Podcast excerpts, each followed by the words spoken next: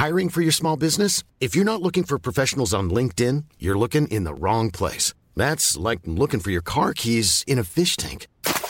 LinkedIn helps you hire professionals you can't find anywhere else, even those who aren't actively searching for a new job but might be open to the perfect role. In a given month, over 70% of LinkedIn users don't even visit other leading job sites. So start looking in the right place. With LinkedIn, you can hire professionals like a professional. Post your free job on linkedin.com slash spoken today.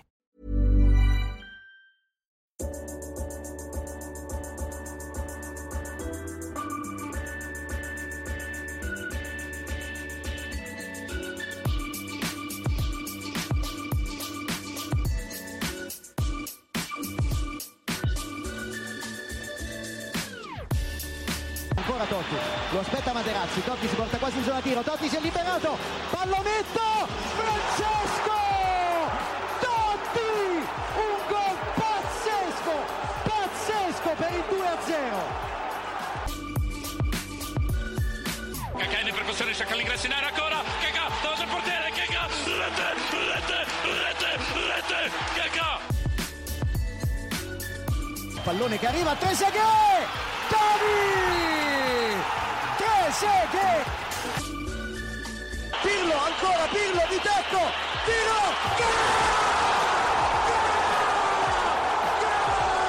Grosso! Grosso!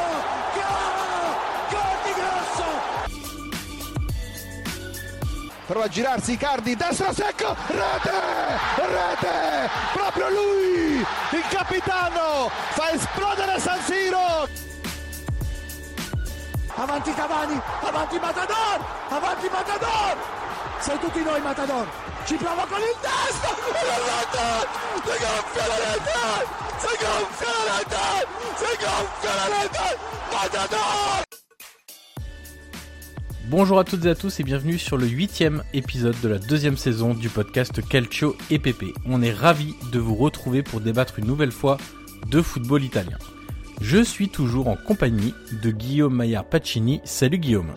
Bonjour à tous, bonjour à toutes et bonjour monsieur Johan Crochet. Alors Guillaume, on revient pour un podcast d'actu en ce mois de janvier, cette fin janvier. On va revenir sur tout ce qui s'est passé depuis la trêve hivernale et notre énorme podcast bilan de la mi-saison qui a duré un peu plus de 2h30 avec Stanislas Touchot, correspondant de l'AFP à, à Rome, qui a en plus battu tous les records d'écoute. Et ça, c'est vraiment très appréciable, évidemment. On vous remercie d'ailleurs, chers auditeurs et auditrices, pour votre fidélité et n'hésitez pas à continuer à nous encourager en partageant le podcast et en mettant évidemment les 5 étoiles sur les plateformes d'écoute comme Apple Podcast.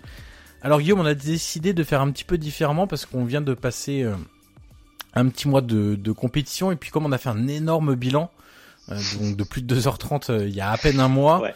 euh, c'est un peu difficile de, de faire aussi complet que d'habitude. On a décidé de, de, de partir sur un angle à chaque fois où on va poser une question liée à un club et puis on va tenter d'y répondre avec de l'analyse et un petit peu de nos avis. Euh, on va faire ça pour les six clubs, euh, allez, on va dire principaux d'Italie, c'est-à-dire les deux clubs milanais, les deux clubs romains, la Juve et le Napoli. Et puis on aura un Dolce un peu plus court que d'habitude puisque comme on a fait les 20 clubs il y a un mois, euh, il n'y a pas forcément énormément, énormément de choses à dire sur tous les clubs de Serie A depuis, euh, depuis ce podcast de, bilan de mi-saison. On commence une fois n'est pas coutume, Guillaume, par la Lazio. Et donc notre question euh, liée à, la Lazio, c'est en gros, est-ce que cette équipe de la Lazio qui reste sur des performances incroyables, ils sont quand même à 15 matchs consécutifs sans défaite en Serie A, ils viennent de faire un partout contre la Roma dans le derby romain, mais ils restaient sur 11 victoires consécutives juste avant ça. Et la question, c'est est-ce qu'elle peut aller lutter pour le titre jusqu'au bout, c'est-à-dire jusqu'à jusqu'au mois de mai? Et est-ce que même la Lazio est un candidat crédible pour le titre cette saison? Écoute, c'est une question très très compliquée à répondre évidemment parce qu'on est à la moitié de la saison, qu'on commence seulement le la phase retour. Euh, La première chose qu'on peut dire, c'est qu'elle est clairement euh, au-dessus des attentes. Euh, on rappelle que l'objectif euh, qui, qui est primordial pour la Lazio et qui fuit un peu ces, ces dernières années, même parfois sur le fil, on se, rappelle le match contre l'Inter à, la- dernière journée, c'est vraiment évidemment la Ligue des Champions. Mais c'est vrai que cette année, euh, voilà, je pense que la, la, la première chose, c'est aussi le retour des cadres. On avait déjà parlé avec toi, Johan, il y a quelques semaines. C'est évidemment euh, Euh, voilà, alors là, on reste sur un derby qui était un peu mitigé niveau niveau prestation, mais c'est vrai que des, des joueurs comme Luis Alberto, euh, qui est vraiment revenu à son niveau, Milinkovic-Savic, euh, la même chose, Immobilier, euh, quand même qui marche sur l'eau depuis le début de la saison. Voilà, c'est ce qui permet à Lazio d'être aussi haut au classement. Est-ce qu'elle peut lutter pour le titre? À l'heure actuelle, j'ai envie de te dire oui, parce qu'ils sont là et parce qu'ils ont un match en moins. Donc donc c'est possible. Aussi parce que l'Inter et la Juve euh, on a vu qu'en ce moment c'est peut-être un peu plus compliqué. Donc euh, il y a peut-être voilà tous ces facteurs qui peuvent euh, qui peuvent permettre à la d'y croire. Et ce que j'apprécie aussi, c'est que tu sais en Italie il y a toujours aussi un peu de superstition autour de la parole Scudetto. Et c'est vrai qu'Inzaghi, tu vois, il, y a, il y a deux semaines, le studio Sky, ils lui ont demandé après un match, alors je, je, l'ai plus dans la tête, mais il lui pose la question, mais est-ce que vous, vous voulez et vous pensez pouvoir jouer le titre? Et qu'est-ce qui vous manquerait? Et lui, il a dit, bah, à l'heure actuelle, il manque rien. Il manque rien parce que euh, on gagne tous nos matchs, comme tu l'as dit, ils étaient à, à 12 victoires consécutives. Et, euh, et, oui, oui, on y croit. Donc euh, voilà, ils ont clairement un objectif assumé euh, qui est les champions au minimum. Et si après tu peux permettre de, de, jouer plus, moi je vois pas pourquoi ce serait pas possible. Niveau effectif, on, on en parlera. C'est sûr que quand tu compares l'effectif de la Lazio à celui de la, de la Juve ou tu peux te dire qu'il est un peu moins qualitatif mais avec des joueurs euh, du standing de Luis Alberto, euh, Milinkovic-Savic, Immobilier et une défense, euh, tu vois, j'ai regardé euh, hier, Iglitare était interviewé après le après le derby, enfin avant le derby pardon, et ils lui ont dit mais euh, voilà, est-ce que vous pensez pas que vous pouvez avoir un ou deux renforts en défense qui parfois pourraient paraître légères? Et Taré a dit bah oui mais moi je crois bien qu'on est la deuxième meilleure défense et il a raison. c'est la deuxième meilleure défense du championnat et c'est la deuxième meilleure attaque derrière Atalanta qui est qui est sur notre planète. Mais euh, niveau défense et niveau attaque, c'est quand même une équipe très équilibrée, qui marque beaucoup et qui encaisse peu. Et voilà, Izagui a créé quand même un, on va dire, un, petit monstre. Et si elle continue comme ça, clairement, euh, oui, elle pourrait, elle pourrait jouer le titre. Moi, ça peut me paraître difficile sur la longueur, mais en tout cas, pour le moment, oui, il, il pourrait le jouer. Alors, il y a deux éléments peut-être aussi euh, dont on doit prendre euh, considération, qu'on doit prendre en considération. Pardon. Le premier, c'est que c'est une équipe qui est très épargnée par les blessures. Et ça, c'est pas négligeable dans une saison où tu vas te battre pour des objectifs élevés. On parle pas de la Roma parce que c'est un cas à part en Italie qui a beaucoup beaucoup de blessés, mais on voit que l'Inter euh, a quelques blessés aussi. On a eu Sensi, on a eu Barella, on a eu Gagliardini, là on a eu Skriniar lors du dernier match contre euh, euh, contre Cagliari ce, ce week-end. Donc il commence à y avoir quelques blessés. Du côté de la Juve, on a aussi des blessés. Euh, on a eu Demiral, Chiellini euh, cette saison. Euh, plus récemment, on a eu, il y a eu aussi Kedira. La Pjanic est sorti lors du match contre le, le, Napoli. Donc il commence aussi à y avoir quelques blessures. Du, il y a eu Danilo évidemment, De Chilio, on n'en parle même pas. Alexandro également.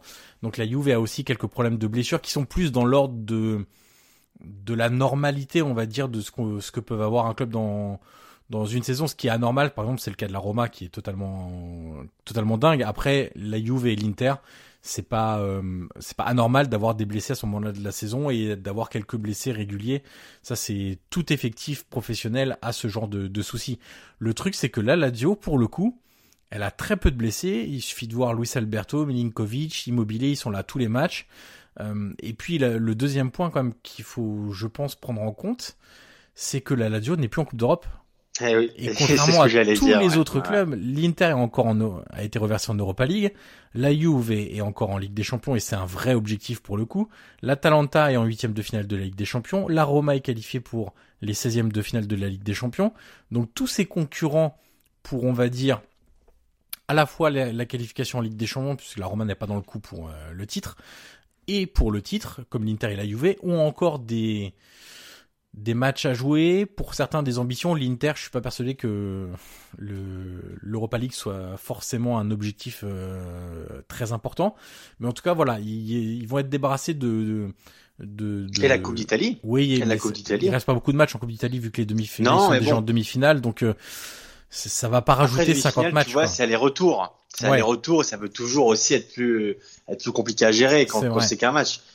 Donc, euh, donc mais, oui, c'est sûr que c'est un facteur important. Mais du coup, la Juve est encore qualifiée en Coupe d'Italie. L'Inter Euh, aussi. L'Inter aussi. Et tac tac tac. Euh... Il reste euh, Milan, il reste Bah, euh, la, la, Lazio Roma qui- est éliminée. La Lazio est qualifiée. Non, c'est l'Inter qui est pas encore qualifiée. Non, la, la Lazio est éliminée. euh, ils ont été éliminés en Coupe Ah oui, par d'Italie, par, la- par le Napoli. ouais. Oui, c'est vrai, c'est vrai. Donc oui, ils ont Donc, même pas euh, la Coupe d'Italie. Oui, ils ont même pas la Coupe d'Italie. Donc ce qui fait qu'au final, euh, ils Il sont, reste que le championnat. voilà, et ils sont libérés de toute autre compétition dans un effectif qui a pas de blessés, qui va avoir un temps de jeu inférieur à tous les concurrents. Évidemment que ça va compter pour le sprint final et évidemment que ça va compter pour cette fin de saison. Euh, autre chose, tu as parlé du, du côté offensif euh, avec Milinkovic, Luis Alberto Immobilier. En fait, cette équipe de la Lazio, il y a euh, toute cette colonne vertébrale qui est hyper importante, qui ne bouge pas, qui joue tous les matchs euh, et qui est très compétitive. Donc il y a les trois joueurs que tu as cités dans le volet un peu plus euh, dans la construction du jeu et à la finition. Et défensivement, tu as Strakosha évidemment dans les buts et tu as Acerbi en défense qui lui est vraiment en train de passer euh, un niveau euh, supérieur entre guillemets et très honnêtement je crois que c'est avec Stanislas qu'on en parlait lors du bilan de demi-saison moi je je serais pas surpris de voir Acerbi à l'Euro euh, Mais il est, tu Euh, peux même dire voire même devenu titulaire, hein. ouais Mais il est devenu titulaire nationale et ces derniers matchs il était titulaire. Hein. Et ce qui est assez surprenant d'ailleurs, parce que, enfin surprenant, pas surprenant au niveau du, du fait du niveau qu'il a actuellement. Moi je pensais pas qu'il pouvait atteindre ce niveau-là justement. Euh, je pensais voilà, évidemment ça a toujours été un, un bon défenseur, mais je pensais pas le voir atteindre ce niveau-là. Il s'est complètement fond- fondu dans le collectif du Inzaghi et en plus c'est un vrai leader. On l'a encore vu dans le derby hier, c'est lui qui marque, mais voilà, au-delà de ça, il dégage quand même quelque chose de, de, de- voilà une, certaine leadership sur le terrain. Et comme tu dis, euh, moi j'ai cité évidemment là les, les, les plus offensifs, euh, que ce soit Milinkovic Savic ou Alberto Immobilier, mais derrière, euh, c'est quand même lui qui tient la baraque, c'est quand même lui le, le, le patron de la défense. Et, euh, et même avec Luis Felipe, ils font une, voilà, une, belle, une belle défense. Mais en tout cas, euh, c'est quand même lui euh, le vrai patron de, la défense et aussi de la Lazio.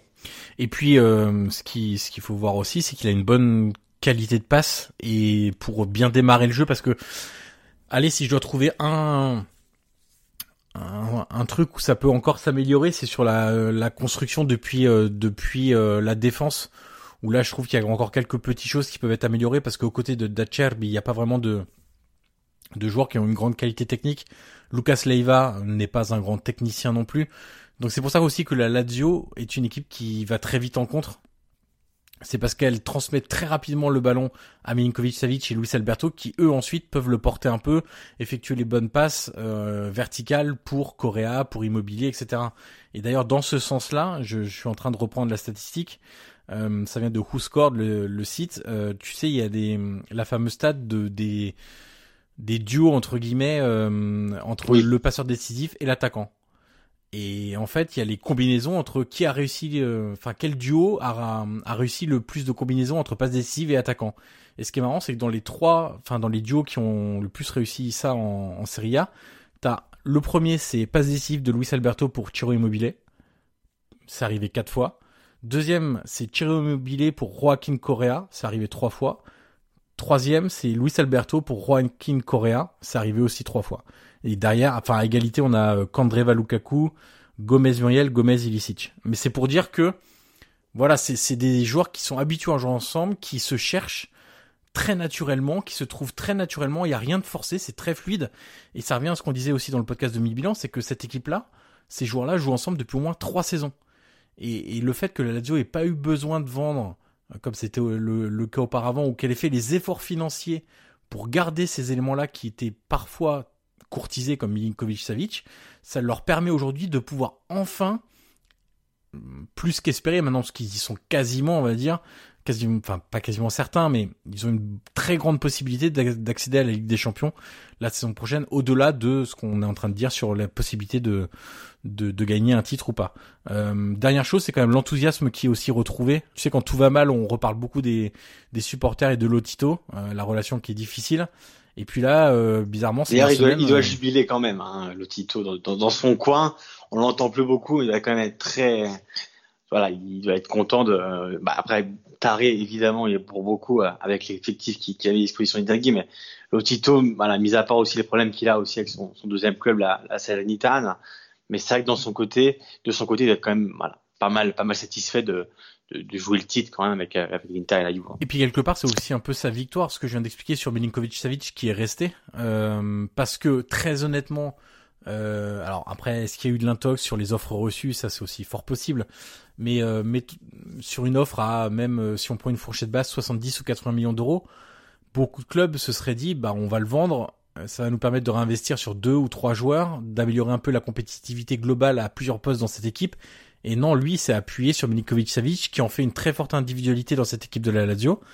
Et maintenant, il en tire aussi un peu tous les bénéfices. Avant, sans doute, enfin, ça peut être aussi la dernière saison de ce trio-là où ils sont tous ensemble, etc. C'est pas sûr que ça reste encore euh, de longs mois en place du côté de, de la Lazio. Euh, on passe à la Roma, Guillaume? passe alors la petite question. Euh, alors la Roma, c'est difficile parce que la question principal, Guillaume, ce qu'on s'est appelé avant de, de préparer l'émission, euh, le podcast, c'est quand même, on s'est dit bon les blessures. Mais le problème, c'est que on en parle de façon très régulière. Donc on... c'est le fil rouge. Ouais, c'est comme Interville. Hein, c'est le fil rouge de la, de la saison euh, de, de Calcio et PP. C'est les blessures de la Roma. Exactement. Donc on va pas refaire un focus là-dessus, même s'il y a encore beaucoup de, de choses à dire, de nouvelles blessures depuis l'épisode de de demi-saison avec euh, encore des joueurs qui sont blessés euh, pour longtemps, euh, Zagnolo notamment. Le dernier en date, Diawara. Hein, ouais, exactement. Normalement, dans les prochaines heures, d'ailleurs, il y aura la, la décision entre l'opération ou pas opération, ce qui peut changer pas mal de choses. En gros, c'est sans opération avec une avec le fait de se soigner autrement, c'est un mois, un mois et demi d'absence. L'opération, c'est deux à trois mois. Donc Diawara qui était très bon d'ailleurs. Hein, Diawara qui est très bon avec le duo Diawara Veretout qui marche très bien à la Roma. Donc on s'est dit euh, on va faire autre chose et euh, moi c'est vrai que j'ai une interrogation depuis euh, pas mal de temps sur Dzeko. alors la question elle va être tournée autour de que faut-il faire de Dzeko ou que faut-il faire avec Dzeko, c'est un peu différent. on va commencer par rappeler la situation contractuelle du joueur. Il a prolongé jusqu'en 2021 l'été dernier alors qu'il était tout proche de partir à, à l'Inter. Petit point statistique qui va me permettre d'étayer un peu mes propos. Euh, depuis son arrivée à la Roma en Serie A, il a 0,45 buts par match euh, en moyenne, donc ce qui est pas mal, mais c'est pas la fourchette haute non plus euh, des, des, meilleurs joueurs de Serie A. Et donc pour pour parce que tu sais il y a le côté l'analyse à chaud et puis après c'est bien aussi de se confronter à des stats un peu plus froids tu vois mathématiques bah, évidemment, parce qu'il a euh, marqué hier, il a marqué parce qu'on enregistre le lundi. Ouais. Du coup, le lendemain du derby, il a marqué hier. Donc, euh, c'est sûr que l'analyse pourrait être biaisée, mais nous, on s'est appelé. Euh, alors, on va spoiler un peu. On s'est appelé le, le, samedi. Euh, et là, il dit quoi? Évidemment, pas marqué encore dans le derby, mais voilà, faut prendre une analyse quand même plus à froid et analyser, comme tu l'as dit, dans, dans sa globalité euh, voilà les, les stats de, de. Exactement. Et donc du coup, j'ai regardé un peu si j'avais si mon impression était, était bonne entre guillemets. Et donc en fait, cette saison, la Roma est la seule équipe du top 7 à sous-performer en attaque entre sa production, donc euh, qu'on peut retrouver avec la stat des expected goals, et la réalisation, qui sont donc euh, qui peut être matérialisée par les buts marqués.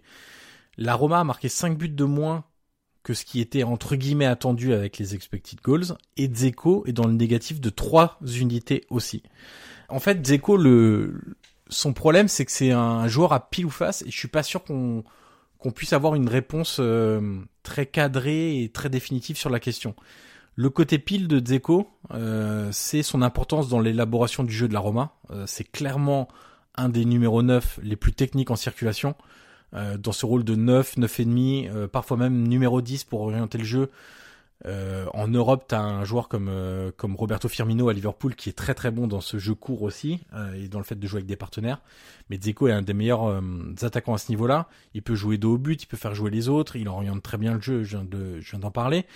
Et il marque aussi des buts, parce que c'est quand même aussi la base d'un attaquant. Hier, on va dire qu'hier, dans, dans, le derby, on l'a plus vu côté pile. Exactement. élaboration du jeu et, et but marqué. Alors même si Stracocha part un peu, l'a bien aidé, un peu à l'aventure, voilà. Mais c'est vrai qu'hier, même dans le jeu, on a beaucoup vu le, le Djeko côté pile. Eh bien en fait, on a, en fait, on a toujours, enfin moi j'ai l'impression qu'on a toujours le côté pile et le côté face. Le côté pile, c'est l'élaboration du jeu, ça c'est très bien. Et côté face, c'est qu'il rate beaucoup d'occasions faciles. Moi je trouve qu'il y a un vrai manque de, alors je sais pas si c'est de lucidité ou de qualité en fait du coup parce que quand ça dure sur plusieurs saisons c'est un peu difficile de parler de simplement de lucidité il est clairement pas un attaquant tueur de la famille des, par exemple, des immobiliers. euh, ou de la famille des Duvan Zapata, euh, qui a été beaucoup blessé cette saison, mais qui a un, ratio de buts par match qui est assez dingue. Euh, pour reprendre juste les exemples, ou même d'un Cavani par exemple quand il était à Naples, pour reprendre la, ou d'un Higuain à, à, la Juve et, et, à Naples, voilà pour reprendre une catégorie d'attaquants plus plus tueurs entre guillemets et moins utiles dans le jeu. Euh, et en fait, cette équipe de la Roma, le problème c'est qu'elle a aussi un trio. Alors la Roma joue en 4-2-3-1 et derrière Dzeko, Dzeko est alimenté par un trio de joueurs. Le vrai problème c'est qu'on en revient au lien avec les blessures, c'est que c'est jamais le même trio. Que tous les membres de ce trio-là ont été blessés pendant longtemps. Si tu les prends tous, regarde, tu prends Perotti, il a été blessé deux mois et demi en tout oh début de saison. Mkhitaryan, il a été blessé deux mois à l'automne et là il a encore un nouveau blessé. Et minimum un mois, donc là ça fait déjà une dizaine de jours, donc il va durer ça encore au moins. Euh, allez, même si on est positif, au moins une semaine, dix jours encore d'absence. Euh, de l'autre côté, tu prends Zaniolo, il vient de se faire les croisés. Tu prends Cengiz Under, il était absent combien? Deux mois au moins aussi, Cengiz euh, en début de saison, aussi. blessé avec euh, la Turquie au rassemblement. Tu prends le poste de numéro 10 maintenant, Pellegrini, absent un mois et demi à l'automne. C'était une blessure, euh, je me demande si c'était pas Lecce d'ailleurs qui s'était blessé. Si, avec, avec Mkhitaryan d'ailleurs. Exactement, c'est voilà, c'est ça. Et euh, Pastore qui a été blessé, lui, euh, bah, pas loin de deux mois aussi, je pense. Euh, bah, depuis que j'ai fait, depuis que j'ai fait un papier depuis que tu l'as guigné, voilà, on peut dire ça comme ça. Et j'ai oublié le, le septième homme, c'est Justin Clover qui peut jouer des deux côtés, qui a lui aussi été absent un mois et demi, deux mois. Donc en fait, c'est difficile pour ces joueurs-là parce qu'en fait, concrètement, donc ils jouent un peu, ils se blessent, Ensuite, il faut revenir en forme parce que c'est des blessures de minimum deux mois à chaque fois. Donc, il faut au moins deux ou trois matchs pour revenir en forme. Donc, c'est difficile de faire des stats aussi euh, pendant ce temps-là. Parce qu'en fait, quand tu un numéro 9 comme ça, entre guillemets atypique, ça peut aussi donner beaucoup plus de responsabilité à tes ailiers et à ton numéro 10 derrière. C'est-à-dire qu'il fait jouer les autres et les autres peuvent euh, prendre les espaces, euh, profiter des déviations de Dzeko, profiter de son jeu de corps, de ses appels, etc., de ses décrochages pour s'engouffrer dans la brèche. Et donc, est-ce qu'on peut dire qu'il a un côté un peu, euh, alors peut-être que la comparaison est un peu exagérée, mais tu vois un côté un peu Ibrahimovic? Dans le sens où le Ibra du, de la première version de Milan. Il sait aussi cristalliser, tu vois, les attentions. Et par exemple, quand Ibra a fait marquer en doute à notre Cherino, tu vois, c'est un peu dans ce que tu dis, c'est un peu l'optique de les milieux prennent la profondeur, on plonge dans la surface parce qu'on profite de la stature et de ses déviations, euh, tout simplement pivot ou, euh, ou, voilà simplement par, par une petite passe. Ouais, c'est un peu ouais, C'est c'est un, une bonne comparaison euh, parce que et sauf que le problème c'est qu'à Milan quand ça joue en 4-3-3 et qu'il en plein en pointe pardon les relayeurs les relayeurs comme Nocerino prenaient beaucoup les espaces. Le problème c'est qu'à la Roma Diawara et Veretout sont pas dans ce dans c'est pas ouais, c'est pas leur qualité principale voilà c'est pas leur qualité principale entre guillemets. Donc ça doit venir de la ligne de 3 derrière. Et le problème c'est que entre les blessures faut que je revienne en forme. Bah là je peux pas jouer. Euh, c'est très compliqué. Et donc du coup on est dans une situation où bah ta ligne de 3 offensifs bah, est pas hyper décisive en termes de buts marqués. De mémoire il doit y avoir Kluivert à 3 buts. Schengiz doit être aussi à 3 buts, mais c'est pas énorme quoi. Euh, Perotti doit être à 3 buts, mais c'est des pénalties essentiellement. Euh, et Dzeko qui est à 9 buts. Euh, le problème, c'est que quand t'es vachement dépendant d'un système de jeu où ton attaquant a un rôle très précis et qui doit favoriser aussi le jeu des autres, si le lien il est cassé, bah ton attaquant qui est censé faire jouer les autres, du coup il fait jouer un peu personne. Et la difficulté, c'est que parfois tu te dis, euh, est-ce qu'il vaudrait pas mieux d'avoir un attaquant comme Immobilier où ok c'est beaucoup plus limité dans le jeu, dans la construction, il fera pas jouer les autres, c'est un peu plus compliqué techniquement, il est évidemment pas au niveau de Dzeko. Par contre, lui, il va avoir une occasion dans la surface, il va te la mettre. Dzeko, il est très très loin de ça. Alors du coup, la, question qui, se pose derrière, c'est pas pour cette saison parce qu'on sait comment c'est et, et ça sera Dzeko numéro 1 et Kalinic euh, qui sert pas à grand chose et qui est un peu fantomatique euh, en numéro 2. Qu'est-ce qu'il faut faire la saison prochaine? Est-ce qu'il faut mettre un concurrent un peu plus sérieux que Kalinic, c'est-à-dire un joueur un peu en forme déjà?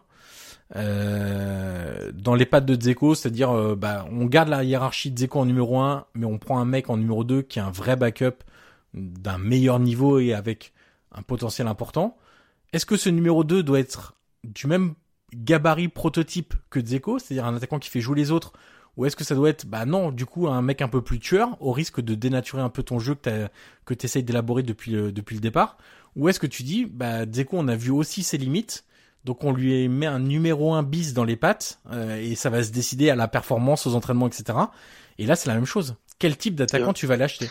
Et on rappelle qu'il va avoir 34 ans en mars prochain. Ouais, exactement. Qui est aussi une, qui est aussi une donnée, une donnée à prendre. Et ça fait combien de temps qu'il arrive à la Roma? Ça, ça doit être sa cinquième saison, si je dis pas de bêtises. Ouais, ça, ça commence à faire. Donc euh, après, c'est la grande question. Euh, vu que, que Fonseca quand même réalise une première bonne saison, on est d'accord quand même qu'il devrait, voilà, si, si, si tout se passe bien, il devrait, il devrait rester dans, dans cette optique du 4-2-3-1.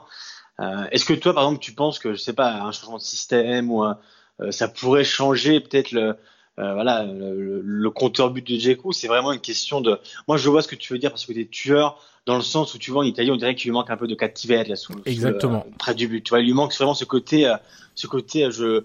Je, je, mets une grosse frappe. Je parfois limite pas. un peu de détermination, de oui, voilà. Exactement, exactement. Et c'est vrai que il manque d'agressivité clairement quand il, quand il est face au but. Euh, moi, j'apprécie beaucoup ce, le, le, côté pile que tu as dit, voilà, ce, ce, côté pivot et ce côté, euh, euh, voilà, c'est vrai que techniquement parlant et, et quand tu fais dos au but, c'est l'un des meilleurs attaquants en circulation. Mais c'est vrai que c'est un beau joueur, c'est un beau joueur. Ça, ça, évidemment, ça, voilà, exactement, c'est un beau joueur, mais ça doit être aussi un buteur. Et un buteur, il est là pour marquer des buts. Et le problème, c'est que tu as dit tout à l'heure, je crois que c'est 0,45, tu m'as dit, but par match depuis son arrivée. Alors c'est pas catastrophique, mais c'est pas énorme non plus.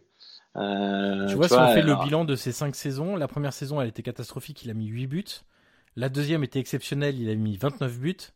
La troisième, 16 buts. La dernière, 9 buts. Et ouais, là, il est à 9 ouais. buts, donc tu vois, c'est pas, c'est pas dingue, quoi. C'est un, un, un, bon attaquant, un bel attaquant à, à, à voir dans, dans, dans, plusieurs phases de jeu. Mais c'est vrai que peut-être qu'il il a passé combien de fois, du coup, la barre des, des 20 buts? Une fois? Une seule fois, ouais. Une seule fois, ouais. ouais c'est quand même pas. Quand tu vois qu'Immobilier, euh, euh, il, il je crois, sa troisième saison consécutive au-dessus de la part des 20 buts. Euh, voilà, je pense que ça, ça montre aussi la, la différence. De, en fait, t'es un peu voilà. prisonnier de, de, je pense que Fonseca est un peu prisonnier, enfin, ou va être prisonnier dans les prochains mois de son système. Euh, C'est-à-dire que Dzeko va bien dans son système, dans, dans ce qu'il veut mettre en place, notamment avec les ailiers euh, qui se réaxent euh, pour combiner avec lui et avec le numéro 10. Si tu veux continuer sur cette optique-là, euh, c'est difficile de ne pas garder Dzeko et c'est difficile de ne pas penser à prendre un remplaçant qui a un peu les mêmes caractéristiques de Dzeko. Pour l'instant, j'ai pas trop d'idées, mais ça va forcément aller dans ce sens-là. Euh, après, à voir ce que ce que donnera euh, la fin de saison, s'ils sont qualifiés en Ligue des Champions ou pas, ce qui donne un peu plus de moyens. On sait qu'il y a le rachat du club qui risque de tomber aussi euh, courant février, donc ça peut aussi ouvrir pas mal de, perspectives. Euh, donc voilà, on verra, mais il y a une vraie interrogation sur Dzeko, euh, pas tant sur son rôle, mais sur son utilité réelle dans le secteur offensif à l'heure actuelle, qui est pour moi pour moi, c'est insuffisant en fait ce qu'il fait aujourd'hui. Je dis pas que c'est pas un bon joueur, que c'est pas un non, grand non, joueur, c'est pas ouais, un beau joueur, mais aujourd'hui, la Roma a besoin de plus de Dzeko euh, et surtout, elle a besoin de beaucoup plus de buts de Dzeko euh, parce que les blessures continuent et forcément, ça va beaucoup reposer sur sur lui.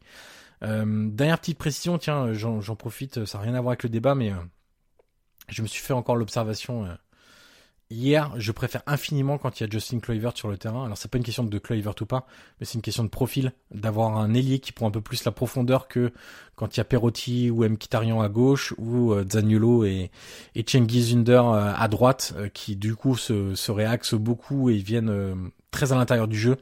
Et parfois le jeu on est un peu stérile face à des défenses très compactes et j'aime beaucoup le. Et un petit mot sur Cengiz? Ouais. Tu as pensé quoi dans, dans le derby? Eh bah écoute, euh, c'est marrant parce que tu vois, j'ai eu un, je le fais rapide parce qu'on va pas passer deux heures là-dessus. Oui, mais... non, mais... Euh, j'ai, en fait, quand il y a eu, tu sais, l'échange avorté Politano ouais. euh, Spinazzola sur sur Twitter, j'avais mis un truc du genre.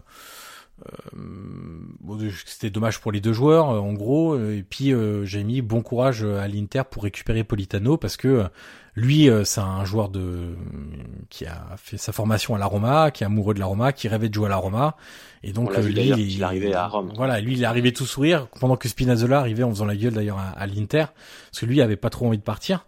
Euh, et j'ai mis un commentaire comme ça. Il y a un supporter de l'Inter qui m'a répondu euh, euh, bon courage à la Roma aussi, euh, qui a besoin d'un milieu de terrain offensif. L'avis peut s'entendre. Moi, moi, très sincèrement, je suis pas du même avis. Je, je considère que Il y a d'autres postes à renforcer, notamment au milieu de terrain dans le double pivot de la Roma, euh, parce qu'avec la blessure de Diawara, t'as plus que deux joueurs, dont Cristante qui pour moi n'est pas un joueur de double pivot. Euh, plutôt que de jouer les postes offensifs, ou même si t'as des blessés, t'as quand même sur pour trois postes, t'as quand même sans Agnolo, t'as six éléments. Donc ça fait quand même des postes doublés, plus le petit Antonucci, mais qui va qui devrait partir en prêt. Donc t'avais quand même la quantité et un peu de qualité.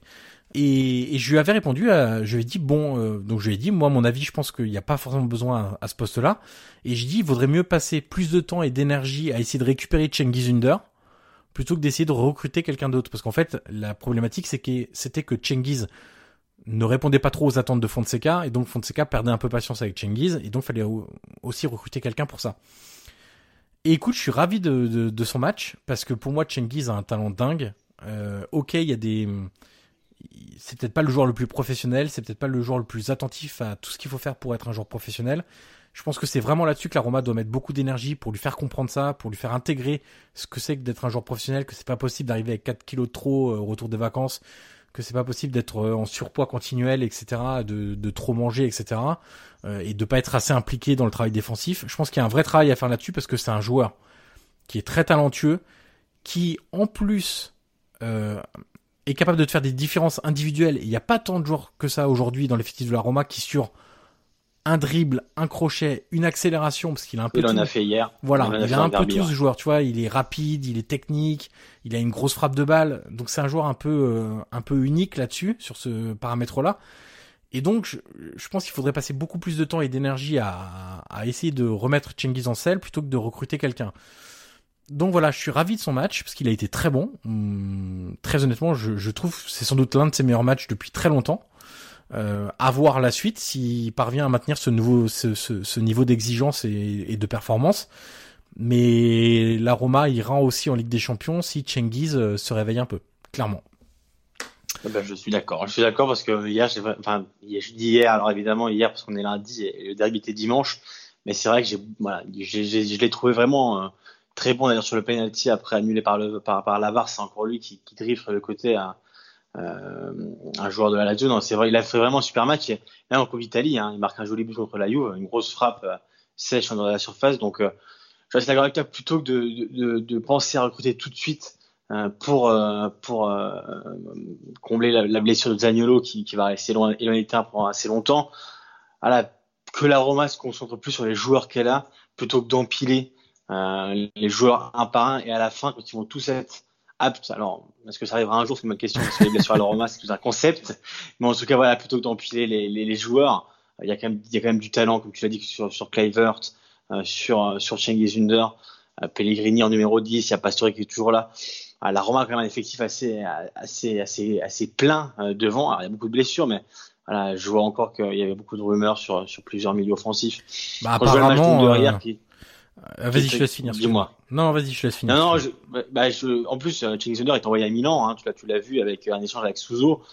Euh, quand je vois le match de Under hier, euh, je me dis que pour le moment, en ce moment, entre Suzo et Cengiz Under, il y en a quand même un qui est meilleur que l'autre. Donc, euh, voilà, que, que la Roma se concentre, comme tu l'as dit, sur, sur récupérer le, le Turc. Bon, après, peut-être que quand vous écouterez ce podcast, la nouvelle, il y aura un nouveau joueur dans l'effectif de la Roma, parce qu'apparemment, c'est Pérez de la, de, de, ouais. du Barça qui devrait arriver un jeune euh, ailier, du coup gaucher visiblement, d'après ce que j'ai compris. Euh, je ne connais pas du tout. Euh, qui devra qui est marqué contre l'Inter en Ligue des Champions d'ailleurs.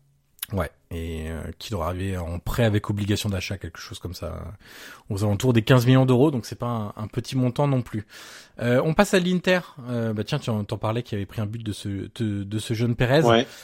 Alors l'Inter, c'est marrant parce que hier, en voyant le match contre Cagliari, on s'est dit ah si la Juve gagne ce soir, ça va faire quand même 6 points d'écart. Ouais. Et 6 points à rattraper, ça fait quand même euh, beaucoup parce que ça veut dire deux faux pas de la Juve et deux ouais. que tu que tu dois transformer juste derrière. Plus plus je te coupe le match aller à San Siro gagné par la Juve et le match retour du coup au, au stadium. Donc, Exactement. Ça aurait été compliqué.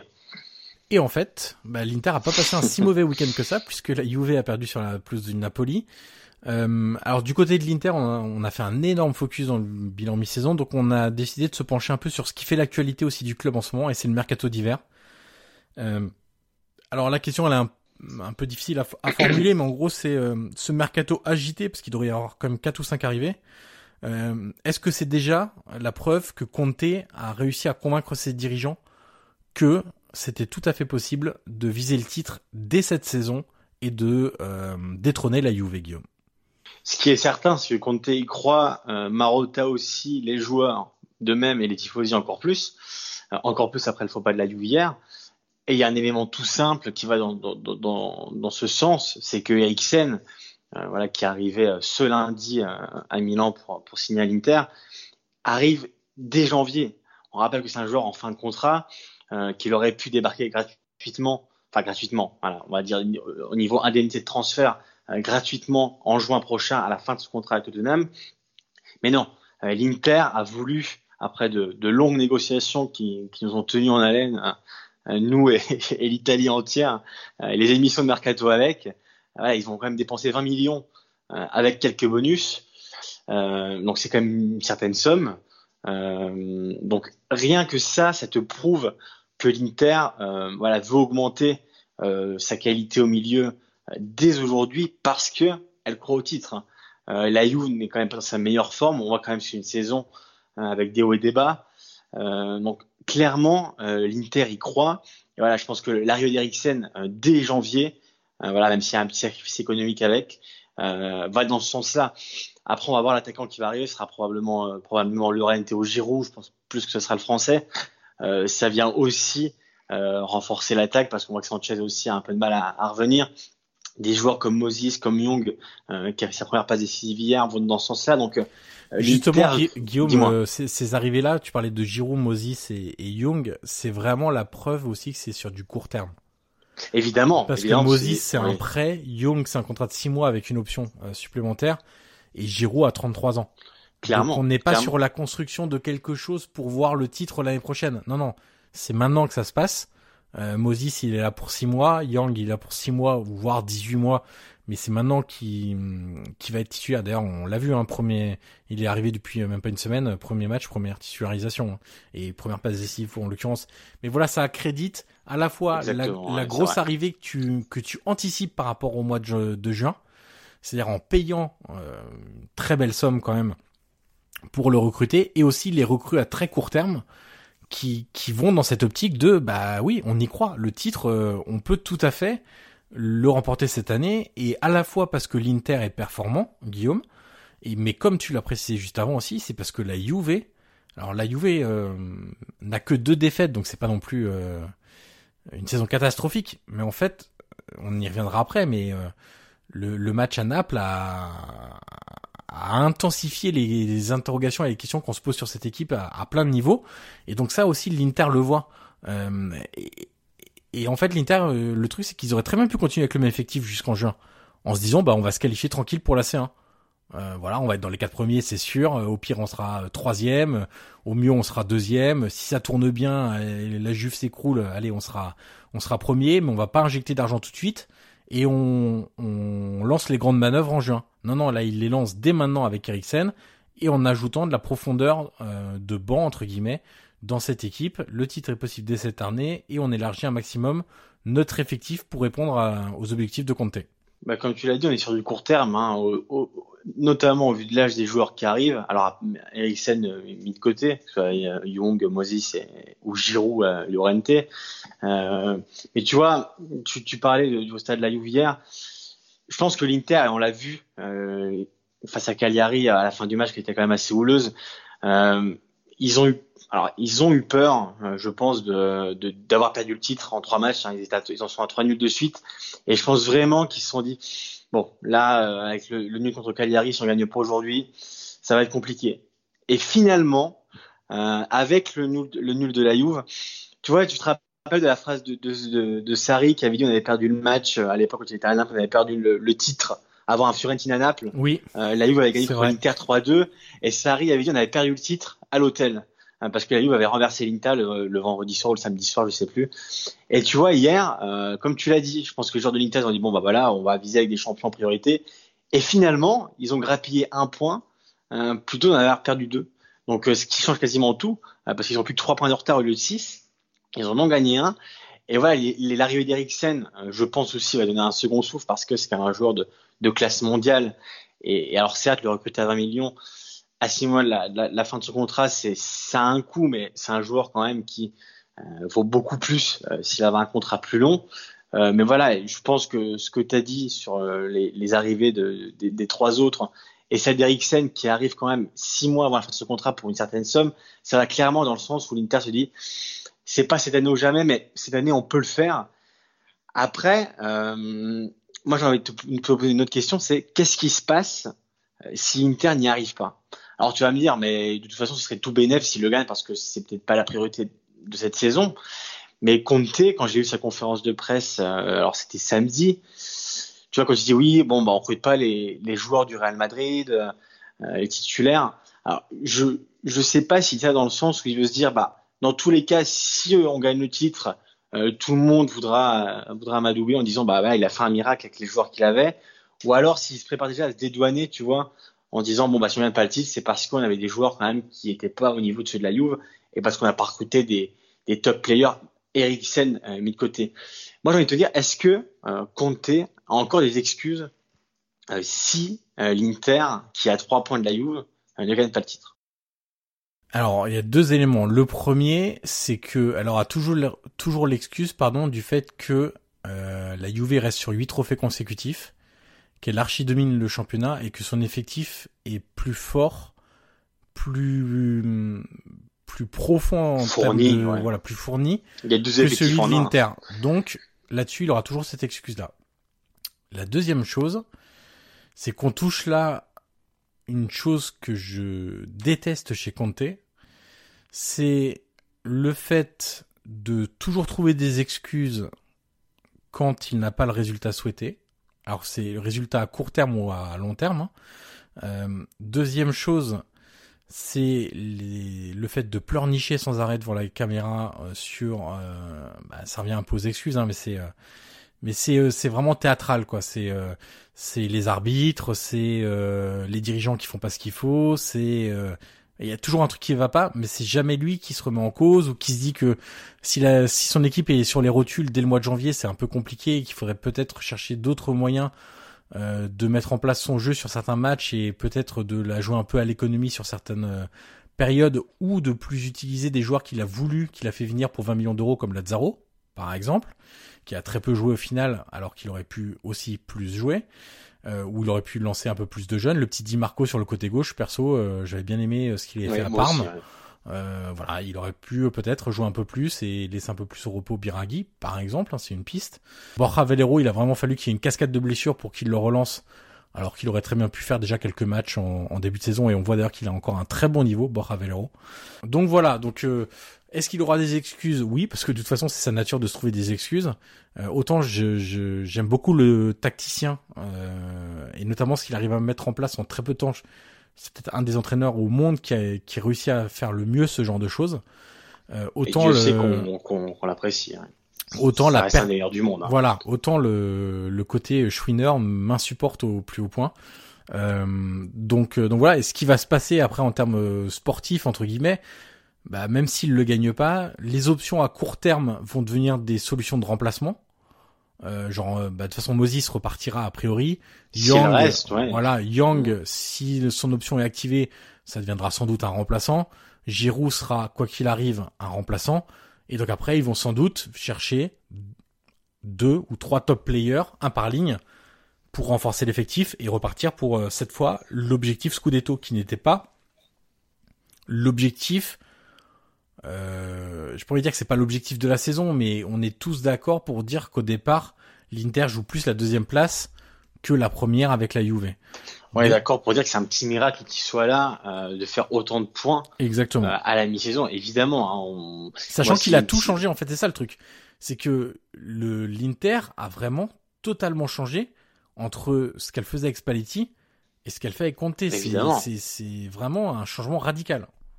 Et moi, je me souviens toujours de cette conférence de presse de Conte il y a quelques mois, je crois que c'était après un match de Champions, où il disait, ou alors c'était après le match contre la Juve, d'ailleurs, où il disait que, la Juve est un gratte-ciel et que bah, l'Inter a un immeuble en construction et que pour arriver, arriver, pour arriver au niveau du gratte-ciel, il fallait encore bah, bah comme on dit en Italie, tassello dopo tassello, ça veut dire euh, pièce après pièce. Donc voilà, tu vois, il met Young, il met Moses, il met Giroud, il met Eriksen qui est quand même une, grosse pièce. C'est une grosse pièce et voilà. c'est un joueur totalement compté, euh, compatible. Hein. C'est un, Exactement. un joueur qui court, qui court beaucoup avec beaucoup d'activité, qui en plus est décisif sur les coups francs, ce que n'avait pas forcément l'Inter actuellement.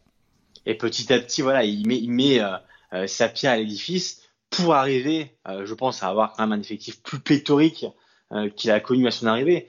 Donc voilà, évidemment que le fait l'Inter soit, comme je l'ai dit, c'est un petit miracle. Mais voilà, le fait que, que Marotta euh, parvienne à prendre Eriksen euh, dès le mois de janvier, euh, ça offre quand même une arme en plus pour, pour l'Inter, pour le Scudetto. Et je te dis, cette journée d'hier, toi comme moi, on le sait, il y a des journées quand même comme ça où tu te rappelles souvent, à la fin de la saison, tu te dis, bah tiens, là, c'est là que c'est joué le titre. Et c'est vrai que hier, bah, tu vois, l'Inter qui voilà, midi et demi. Alors moi j'ai regardé le match et puis à la fin du match, au vu de, de, tout le chaos qui est tombé après, je suis dit, si Ayou gagne ce soir, à mon avis, euh, avec potentiellement un radio qui pouvait les dépasser, ce sera peut-être plus compliqué pour le titre. Et finalement, ils ont grappillé un point. Eriksen arrive euh, ce lundi. Donc voilà, il ce, c'est un nouveau miracle qui sont encore dans la course. Et pourquoi pas, euh, pourquoi pas, euh, arriver à détruire Ayou après après huit ans. Mais en tout cas, euh, le fait que le mercato soit assez, euh, assez conséquent dès le mois de janvier, évidemment sous l'impulsion de Conte, c'est le fait qu'ils y croient, euh, l'entraîneur, les dirigeants, les tifosi et les joueurs en prémisse. Alors, on va passer aux, voisins, au, à, à l'AC Milan, Guillaume. alors, c'est un débat qu'on aurait pu faire dans un épisode spécial, puis on n'a pas trop eu le temps et, et on le fait là. Du coup, c'est sur l'arrivée de Zlatan à Milan, parce qu'aussi on a du coup un peu de recul, parce qu'il a dû jouer trois matchs maintenant titulaire. Ouais. Plus une entrée en jeu, c'est ça, non? Il était rentré contre contre. Alors attends, il faut que je me remémore. Euh, je suis pas sûr qu'il. soit il avait joué contre Cagliari. Il a joué contre l'Udinese. Il, a joué. Ouais, titulaire contre Brescia. Il a joué titulaire contre Brescia. C'est trois titularisations de suite. Et une fois entré euh, en jeu. Euh... Et le font entrer en jeu euh, quelques quelques jours après son arrivée. À je crois qu'il a trois matchs de titulaire, hein, titulaire de suite, si je ne m'abuse. C'est ça, c'est ça. Euh, il était rentré contre la Sampdoria à Exactement. domicile, le 0-0. Et donc du coup, ça nous permet d'avoir un petit recul déjà sur euh, au bout de un petit échantillon. Évidemment, trois matchs, c'est pas énorme, mais c'est quand même un petit échantillon pour pour pouvoir en discuter. Euh, la question, elle est sobrement intitulée Zlatan, pourquoi faire? Euh, Alors il y a deux volets. Euh, je vais te laisser parler d'abord du de tout ce qui est sportif, Guillaume, euh, sur son apport euh, euh dans, dans, l'effectif par rapport aux autres joueurs, par rapport au but qu'il est capable de marquer. Et puis moi, je parlerai peut-être un peu de, de l'autre volet derrière. Bah, écoute, l'aspect sportif, alors je laisserai parler de tout ce qui est apport extra sportif niveau niveau vestiaire et, j'en passe. Sur le terrain, en tout cas, ce qu'on voit et moi j'ai eu l'occasion de le voir, le voir des tribunes. Ce qu'on peut dire en premier, c'est que c'est un, un Ibra à l'économie. Euh, c'est-à-dire qu'il imite beaucoup ses mouvements. Euh, euh, voilà, il, sait, il connaît son âge. Il arrive aussi après après plusieurs mois d'activité, après la fin de son aventure au Galaxy. Donc voilà, il est à l'économie. L'autre l'autre chose, c'est que Ibra, c'est quelqu'un qui connaît parfaitement son corps. voilà, on peut lui reprocher beaucoup de choses, mais mais niveau euh, niveau extra sportif c'est quand même quelqu'un qui qui a essayé un peu comme Ronaldo voilà qui qui sait ce qu'il lui faut et, et, à quel moment. Et voilà donc il, il, joue en connaissant ses limites. Et évidemment que c'est plus Libra que, que Milan et, ses supporters ont connu dans les années 2010 quand il est arrivé et qu'il a gagné le titre tout de suite. Euh, voilà. L'autre chose c'est que euh, depuis qu'il est arrivé alors moi je crois pas forcément au hasard c'est que Milan a quasiment gagné je crois quatre matchs sur cinq. Donc forcément euh, peut pas être le fruit du hasard, c'est que Ibra a apporté quelque chose en plus euh, sur le terrain. On l'a encore vu à Brescia. Euh, il fait pas un gros match, il a une grosse occasion en première mi-temps, mais il est toujours là quand il faut. Euh, sur le but, c'est encore lui qui, qui, met le ballon au centre. Euh, contre contre l'Odinez, le, le, dernier but de Rebic à la dernière seconde, c'est c'est lui aussi qui, qui, touche le ballon juste avant. Il attire tous les défenseurs sur lui.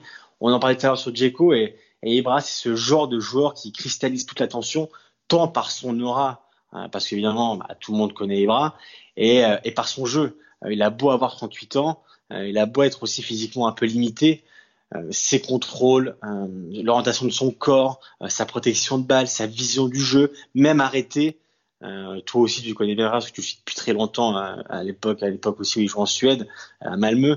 c'est quand même quelqu'un quand il joue arrêté a toujours cette vision du jeu qui est assez exceptionnelle. Donc voilà, c'est aussi ça la force d'un grand joueur, c'est de connaître ses limites et savoir à quel moment du match accélérer, à quel moment du match il faut presser. Et, voilà, c'est tout ce que peut apporter un joueur comme Ibra. Avec ses coéquipiers aussi sur le terrain, voilà, c'est quelqu'un qui, le guide beaucoup, qui, qui donne des conseils. Euh, voilà, il a quand même changé beaucoup de choses. Euh, L'autre chose aussi sur le terrain, c'est que euh, Pioli est passé en 4-4-2. Euh, Ibra est arrivé, euh, Piatek a plus beaucoup vu le terrain. Milan est passé en 4-4-2 avec Léao. de ce qui se dit, c'est quand même Ibra qui, qui a dit à Pioli, bon, de tous les joueurs que tu as devant, je pense que Léao me correspond le mieux. Léo est encore un peu un peu jeune et un peu peut-être un peu un peu friable mais en tout cas, voilà, pour le moment, c'est une, une qui marche bien. Donc, euh, voilà, le fait qu'Ibra arrive, évidemment que ça a donné une autre impulsion aux joueurs, aux supporters, à tout le monde. Donc, euh, c'est pas le fruit du hasard euh, si Simon a gagné 4 matchs sur 5. Après, là, te laisser parler du côté plus vestiaire. Et non, non, tu, peux, tu, peux, tu peux en parler, toi, Guillaume, côté vestiaire, l'exemplarité le, au quotidien dans sa façon de concevoir ce, ce sport comme un métier? Évidemment, bah c'est aussi pour ça qu'elle a été recrutée, hein, parce que euh, voilà, le, le, projet du Milan, voilà, on peut poser des questions quand même avec le fait de faire venir Ibra euh, en plein mois de janvier comme ça, mais le fait de recruter Ibra, c'est parce que bah, Milan avait euh, du coup l'effectif le plus jeune, euh, et que bah, quand tu as, un joueur comme, comme Zlatan qui, qui se met assis dans le vestiaire, bah, peut-être que ça te pousse à, à faire plus, et de, de, de, de ce qu'on entend, c'est qu'à l'entraînement, bah, il n'a pas changé, et qu'il a toujours le maximum de tous les joueurs.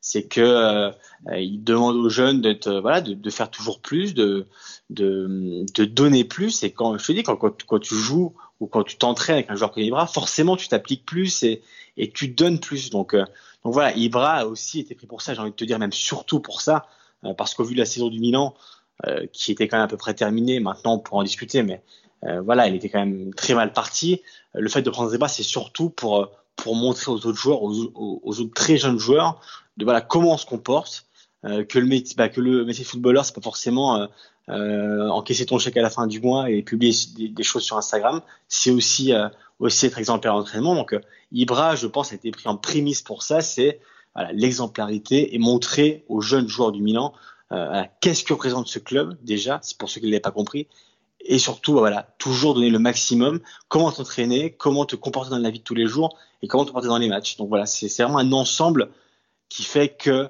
euh, Ibra a été pris. Après, pour le futur, j'ai envie de te dire, voilà, c'est sûr que c'est un projet, comme, comme à peu près l'Inter, on en parle tout à l'heure, c'est aussi un projet à court terme parce qu'Ibra a 38 ans et qu'il n'est pas éternel. Hein. Même si beaucoup aimeraient, euh, voilà, il, va, devoir aussi prendre certains un moment. Mais en tout cas, il a été pris surtout pour tout cet ensemble, que ce sur le terrain et surtout le vestiaire, pour montrer aux autres bah, comment, comment le métier de footballeur euh, marche aussi. Bah, de toute façon, les, les, jeunes joueurs ou les autres joueurs ont pas trop le choix s'ils veulent survivre à, à, Ibra dans le vestiaire. C'est effectivement, il va falloir. De toute façon, quand tu écoutes les, les gens qui ont côtoyé Ibra dans les vestiaires, euh, quand tu lis leurs interviews, que tu leur parles, ils sont tous le, la, la, même expression, euh, le même avis, c'est que lui te demande beaucoup. Quand tu quand tu ne réussis pas tout, mais qu'au moins tu donnes tout, il va, il va être, euh, on va pas dire gentil, mais normal avec toi. Par contre, s'il sent que t'en gardes sous la semelle et que t'es un peu en dilettante et que t'es pas très professionnel, là, par contre, il va te mettre des, des gros taquets et ça, c'est, c'est clair que.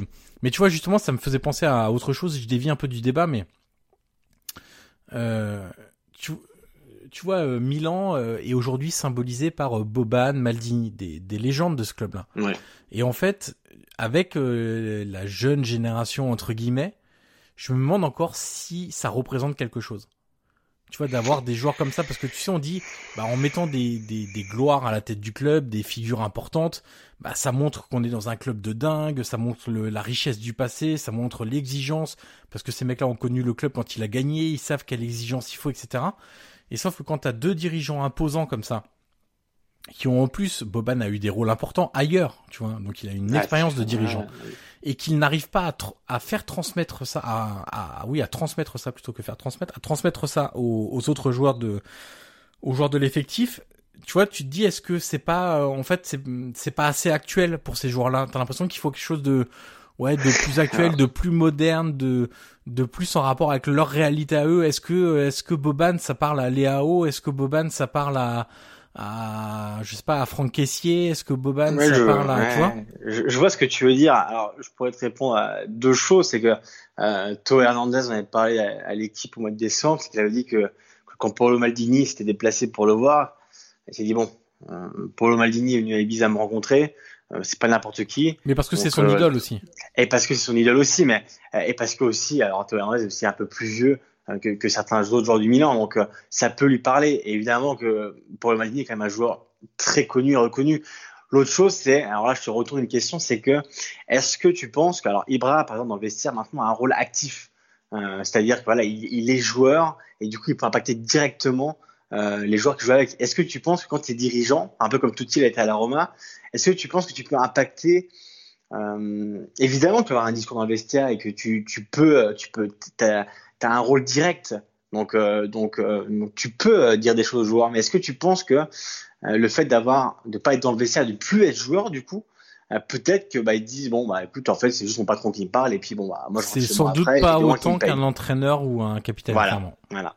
C'est c'était l'autre question que, que je voulais te poser. Alors le, la petite chose que je voulais faire, le petit laïus que je voulais faire sur Ibra, du coup, euh, du coup moi ça m'a hum, fait réfléchir sur la stratégie du Milan dans son ensemble.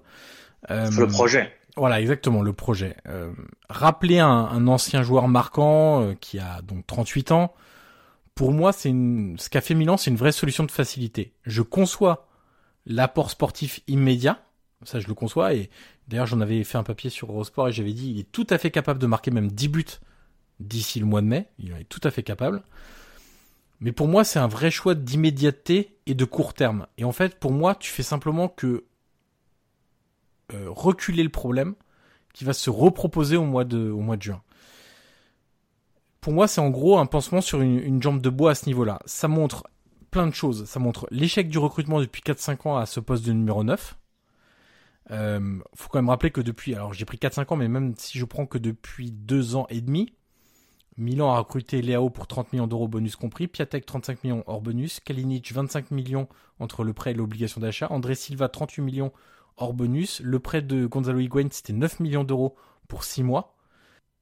Donc ça, donc déjà tu vois dans les profils, il y a un peu tout et rien dans les profils d'attaquants. Il y a le très confirmé comme Higuain, il y a le très jeune comme Léao, il y a le mec qui a flambé pendant un an, enfin pendant six mois au Genoa qu'on a pris sur un espèce de gros coup de cœur. Euh, il y a le André Silva qui est une étoile montante du football, qui joue à Porto dans un club très coté, donc on va aller le chercher. Pour moi, ça montre l'échec donc du recrutement au poste de numéro 9, ça montre l'échec total dans la constitution de l'équipe, parce que tout ce que tu as dit sur ce que va apporter Ibra au reste de l'équipe, c'est pas normal que tout passe par un seul joueur. Sur l'expérience, sur euh, le professionnalisme, sur l'exigence au quotidien, sur tout ça, c'est pas normal que ça devienne d'un seul joueur.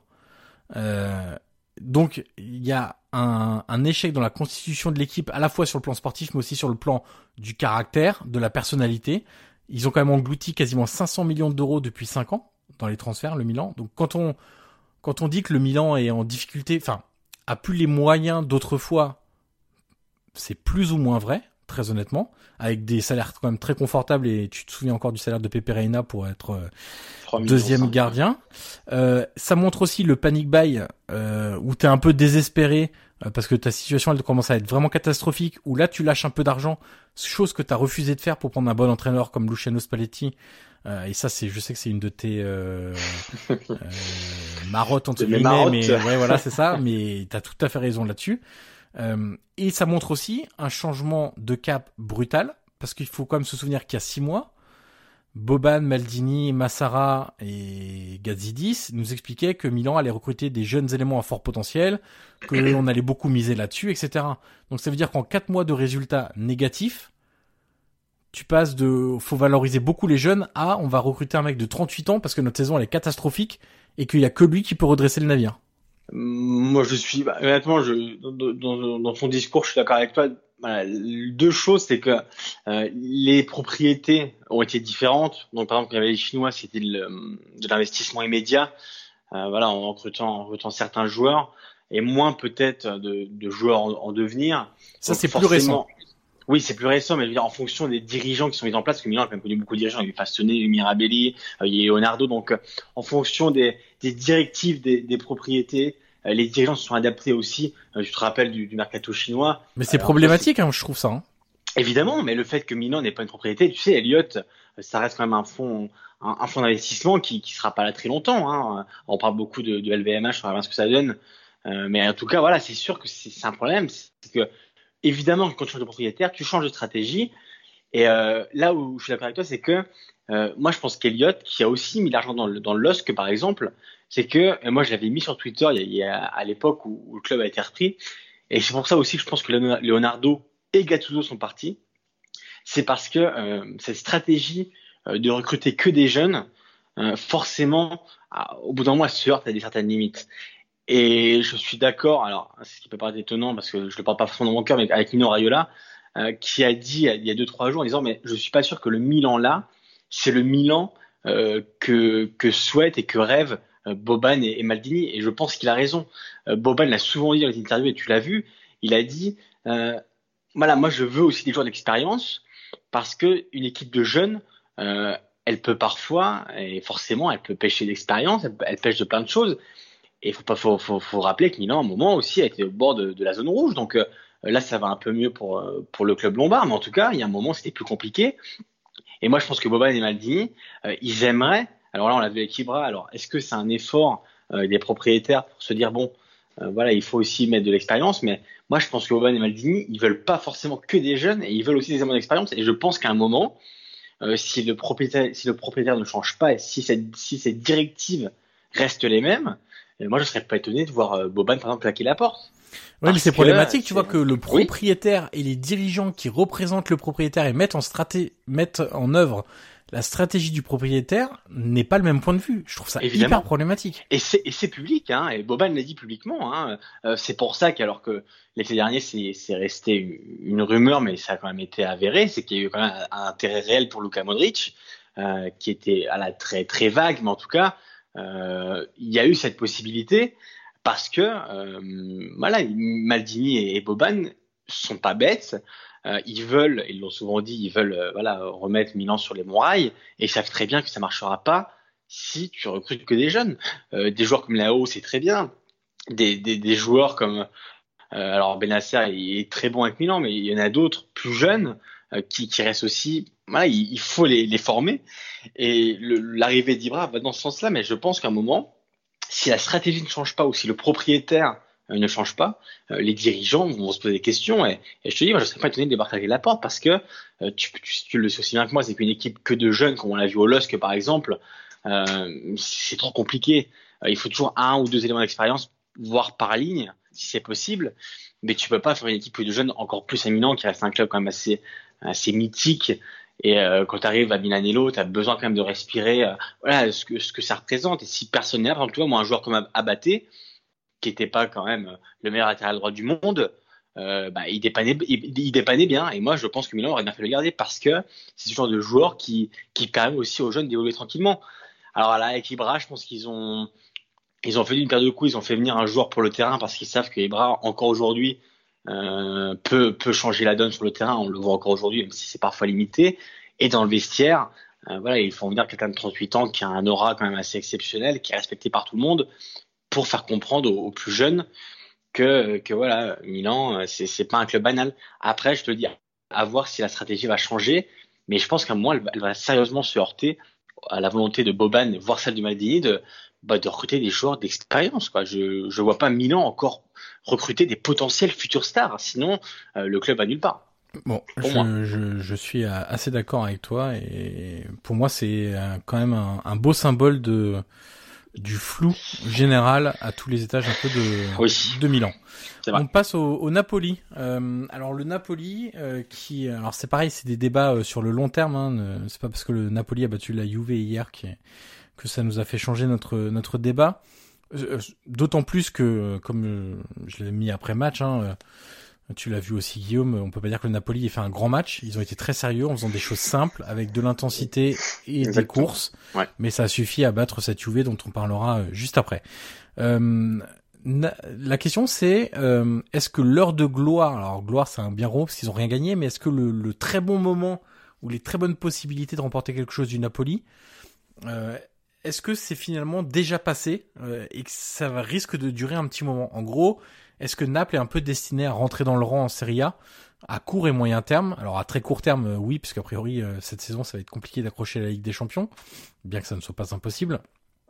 Mais euh, clairement, on parle souvent de la saison à 91 points, Guillaume de du Naples de Sarri qui était tout proche de remporter le titre.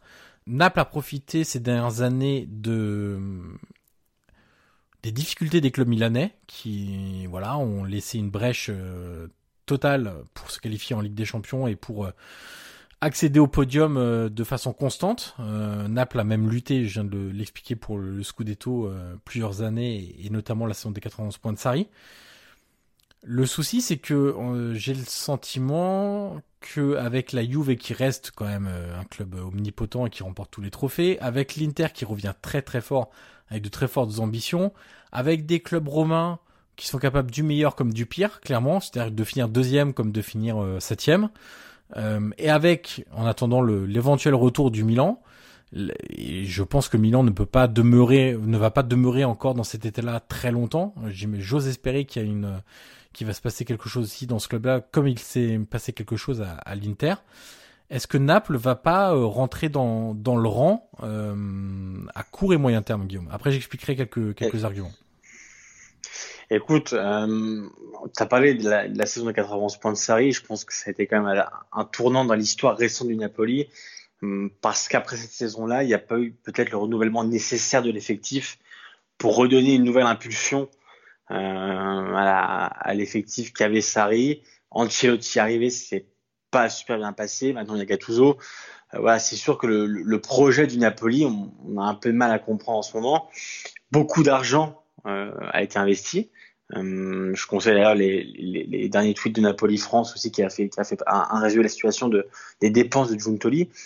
Donc, euh, donc je pense, de toute façon, cette saison, quoi qu'on dise, c'est que le Napoli est rentré dans comme tu l'as dit, l'Inter a augmenté, à, à, est redevenu du moins euh, l'Inter qu'on a pu connaître jadis. Euh, la Lazio a une saison exceptionnelle. La Roma, euh, voilà, est quand même plus sérieuse euh, qu'on l'a connue qu'on l'a auparavant. Bon, Milan revient petit à petit, mais voilà, je pense que l'effectif, euh, n'avait pas été déjà assez renouvelé à l'époque. Ensuite, il y a beaucoup de problèmes. on le sait entre le, président et ses joueurs. Est-ce que Calderon va rester? C'est une question. Est-ce que Mertens qui a été en froid très longtemps euh, avec De. Alors les discussions ont visiblement repris, mais ça a été long quand même assez décanté. Est-ce que est-ce qu'un joueur comme Milik aussi est destiné à rester encore longtemps? Euh, Est-ce que Alan, qui a des envies d'ailleurs, euh, après avoir euh, été sévèrement sanctionné après l'épisode de la mutinerie, va rester? Il y a quand même beaucoup de questions euh, qui se posent dans l'effectif actuel, euh, qui, qui doivent être réglées, qui ne sont toujours pas, qui traînent tu le sais autant que comme des boulets. Euh, de Laurentiis, euh, encore cette saison, a, a taclé Martin Caleron à plusieurs reprises. En gros, en disant bon bah Martin s'il veut aller en Chine, il peut y aller. moi, moi c'est pas c'est pas trop mon problème. voilà, je pense qu'il y a ce problème-là. Il y aura aussi le, le problème de l'entraîneur. Est-ce que le Napoli va garder Gattuso? C'est une bonne question sur qui ils vont miser si, si, si départ il y a. Voilà, Honnêtement, retrouver des ambitions avec Gattuso entraîneur, j'y crois pas trop. C'est une question. c'est un débat qu'on pourra avoir. Mais euh, voilà, c'est pour le moment, on est quand même dans le flou total. Alors, il y a eu cette victoire contre Juve qui, qui est quand même, voilà, qui a un, rayon de soleil dans, l'obscurité totale de cette saison qui est très compliquée. Est-ce que c'est un point aussi de, qui permettrait pas de, repartir de zéro et recommencer un, nouveau cycle avec un autre entraîneur? C'est possible. Mais en tout cas, pour l'instant, comme tu l'as dit, le fait que les autres clubs euh, peut-être plus huppé comme comme l'Inter ou, la Roma qui, revient. Euh, voilà, ça aide pas le Napoli qui a été favorisé aussi par le déclin de certains clubs. Donc euh, pour l'instant, euh, voilà, cette année en tout cas, le Napoli est rentré dans l'an. Là-dessus, il y a, aucun doute possible. On le voit au niveau du classement.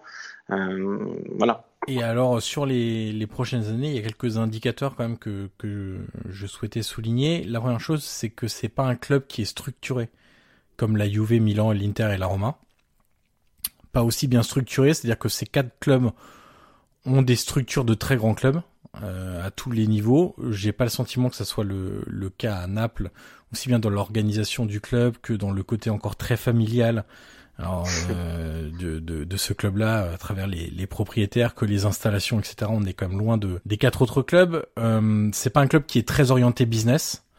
Euh, son développement économique, moi, me semble assez limité pour beaucoup de choses. Le merchandising, quand on va à l'étranger, le Napoli, c'est Maradona, d'accord, mais derrière, il n'y a pas grand-chose en termes de d'icônes club ou de choses qui peuvent te pousser, enfin pousser des gens qui ne s'intéressent que modestement au football italien à devenir fan de cette équipe. Euh, notamment dans des marchés comme euh, l'Asie, qui sont aujourd'hui très demandés, ou, ou les États-Unis. Euh, le ticketing dans le stade, euh, entre les grèves de supporters, le stade vétuste, euh, en termes de ticketing, les ressources sont, sont, clairement limitées. Les recettes commerciales internationales, pareil, le club bénéficie quand même, enfin souffre, pardon, pas bénéficie, souffre d'un d'un manque de visibilité, de réputation par rapport aux quatre autres clubs, enfin surtout par rapport à Juve et Milan Inter qui sont installés depuis très longtemps. La Roma se développe très bien à l'international grâce à l'arrivée des propriétaires américains et réussissent à passer des des accords commerciaux très enfin non pas très importants encore mais importants avec des marques globales euh, chose que n'arrive pas à faire encore le, le Napoli.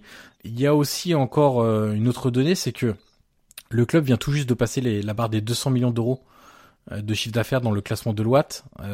mais est-ce qu'il peut aller beaucoup plus haut? Aujourd'hui, on sait que 200 millions d'euros, c'est quasiment la base. C'est l'entrée dans le top 20 européen en termes de, de chiffre d'affaires. Or, on sait qu'aujourd'hui, pour s'installer de manière durable euh, tout en haut de, du, football euh, italien pour le coup. Il faut une dimension financière importante. Et aujourd'hui, avec 200 millions d'euros, t'es loin derrière la Juve et l'Inter Milan, et t'es aussi derrière la Roma qui doit être à 235 ou quelque chose comme ça euh, sur la, saison 2018-2019.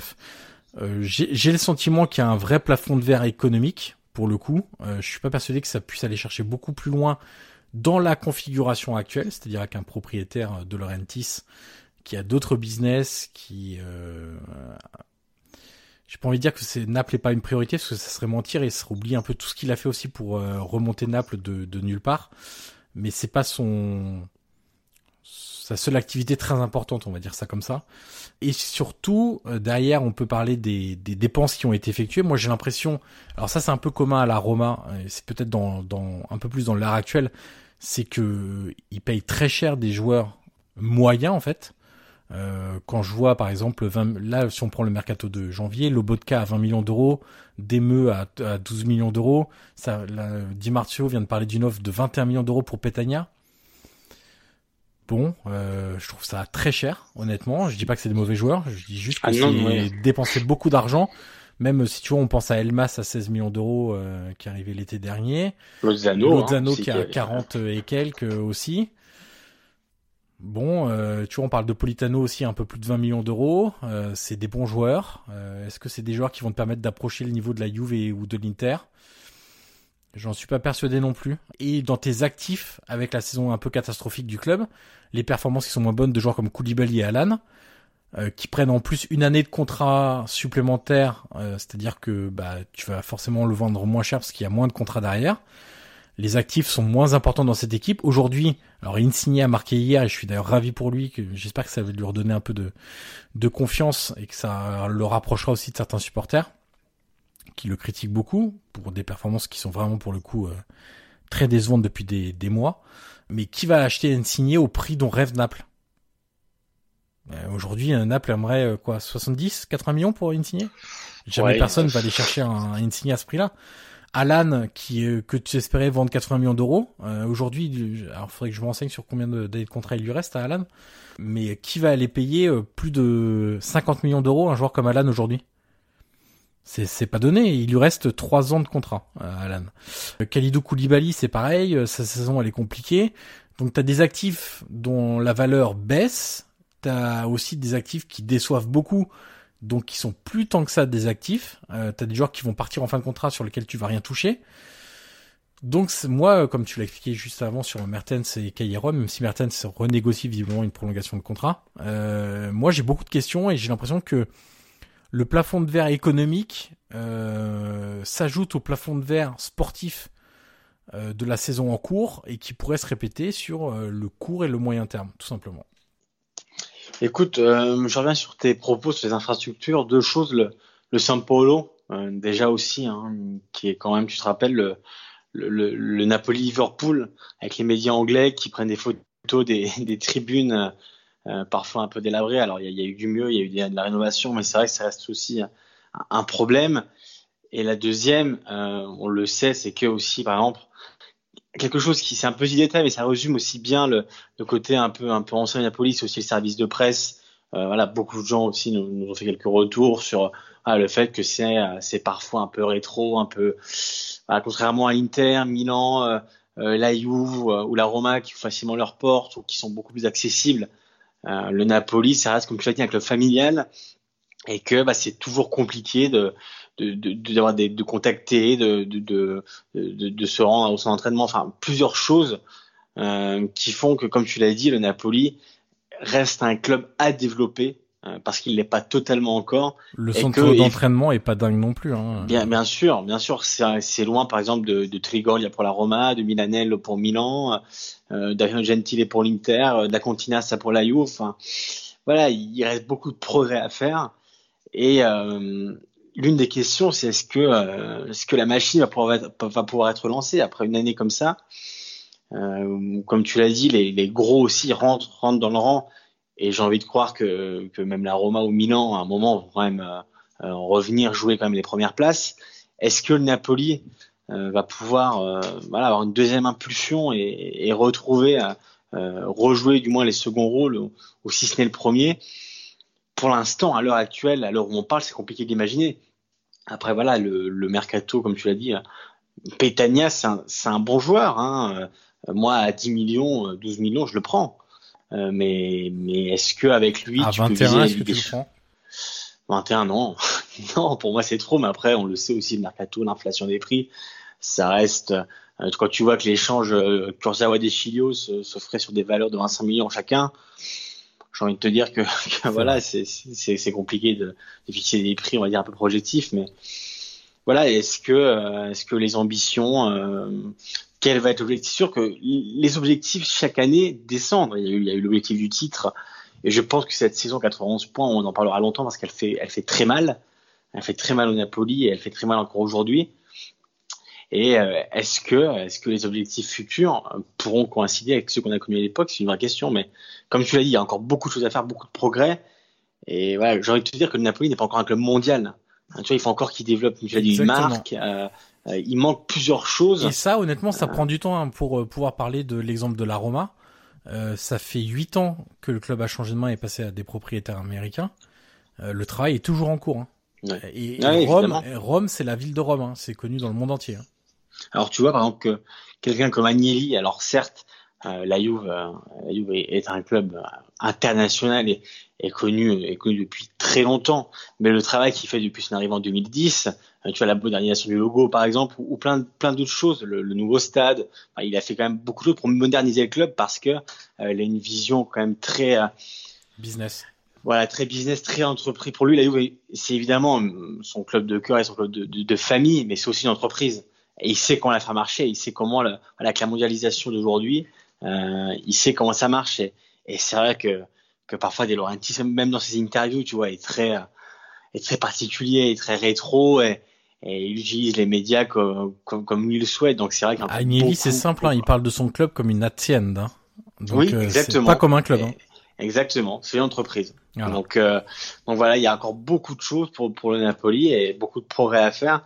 Mais c'est vrai que cette saison, honnêtement, elle est très difficile. On va voir comment elle se termine. Mais comme tu as dit, pour la des Champions, quand même, ça me paraît compliqué. Et voilà, va falloir régler quand même plusieurs dossiers épineux, euh, à commencer par Mertens, Caleron. Tu l'as dit, Alan, euh, et avoir les éléments qui, pourraient éventuellement partir ou, rester. Mais voilà, déjà, se focaliser peut-être aussi sur le, prochain coach. Je serais curieux de savoir ce que ce qu'aurait fait du Napoli s'il croit en Gattuso euh, alors certes, il a gagné contre la Juve, mais est-ce que est-ce que ça pourrait être un entraîneur sur le long terme? Ou est-ce qu'ils ont déjà un autre nom? Euh, voilà, je sais pas, il y a Pochettino qui est libre. Alors est-ce qu'il y a à Naples, c'est une autre question, mais euh, il y a Spalletti par exemple. Euh, voilà, tout le monde sait que j'aime beaucoup Spalletti. Est-ce que ça pourrait être une option? Je serais curieux de savoir si, si les du Naples, du Napoli pardon, qui nous écoutent, voilà, peuvent, peuvent nous, répondre sur Twitter ou, sur les autres réseaux sociaux. Mais c'est vrai que moi je serais curieux de savoir si, si Gattuso les, les a convaincus pour l'instant. Alors on passe à la Juve, Guillaume. Euh, ça tombe bien parce qu'on termine par Naples et la Juve qui était le match d'hier. Euh, on a décidé de faire un focus sur Rabiot. Alors t'en as fait un papier déjà sur sur Eurosport que je vous invite à à, aller voir. Euh, bah, du coup, je vais te laisser pas mal parler euh, sur euh, sur Rabiot qui a connu un début de saison très compliqué pour de multiples raisons, l'adaptation, les problèmes physiques, puisqu'il avait passé plus de six mois sans, jouer, des blessures aussi, qui l'ont éloigné un petit peu des, terrains, et puis qu'il a revient bien, revient bien parce qu'il a du temps de jeu, et revient bien aussi parce qu'il profite de ce temps de jeu pour se montrer plutôt performant. Écoute, tel diesel, il, s'est remis en route. Euh, euh, évidemment que c'est plusieurs modes d'activité au PSG ont joué et, et Sarri, euh, que ce soit Sarri, Paratici ou, ou Nedved l'ont souvent dit en début de saison, ils ont dit soyez patient avec Rabiot. Euh, voilà, en gros, on le remet en, place physiquement pour que petit à petit s'intègre aussi à cette, nouvelle réalité qu'est qu la Juve et le, championnat italien. Voilà, ils l'ont remis sur pied.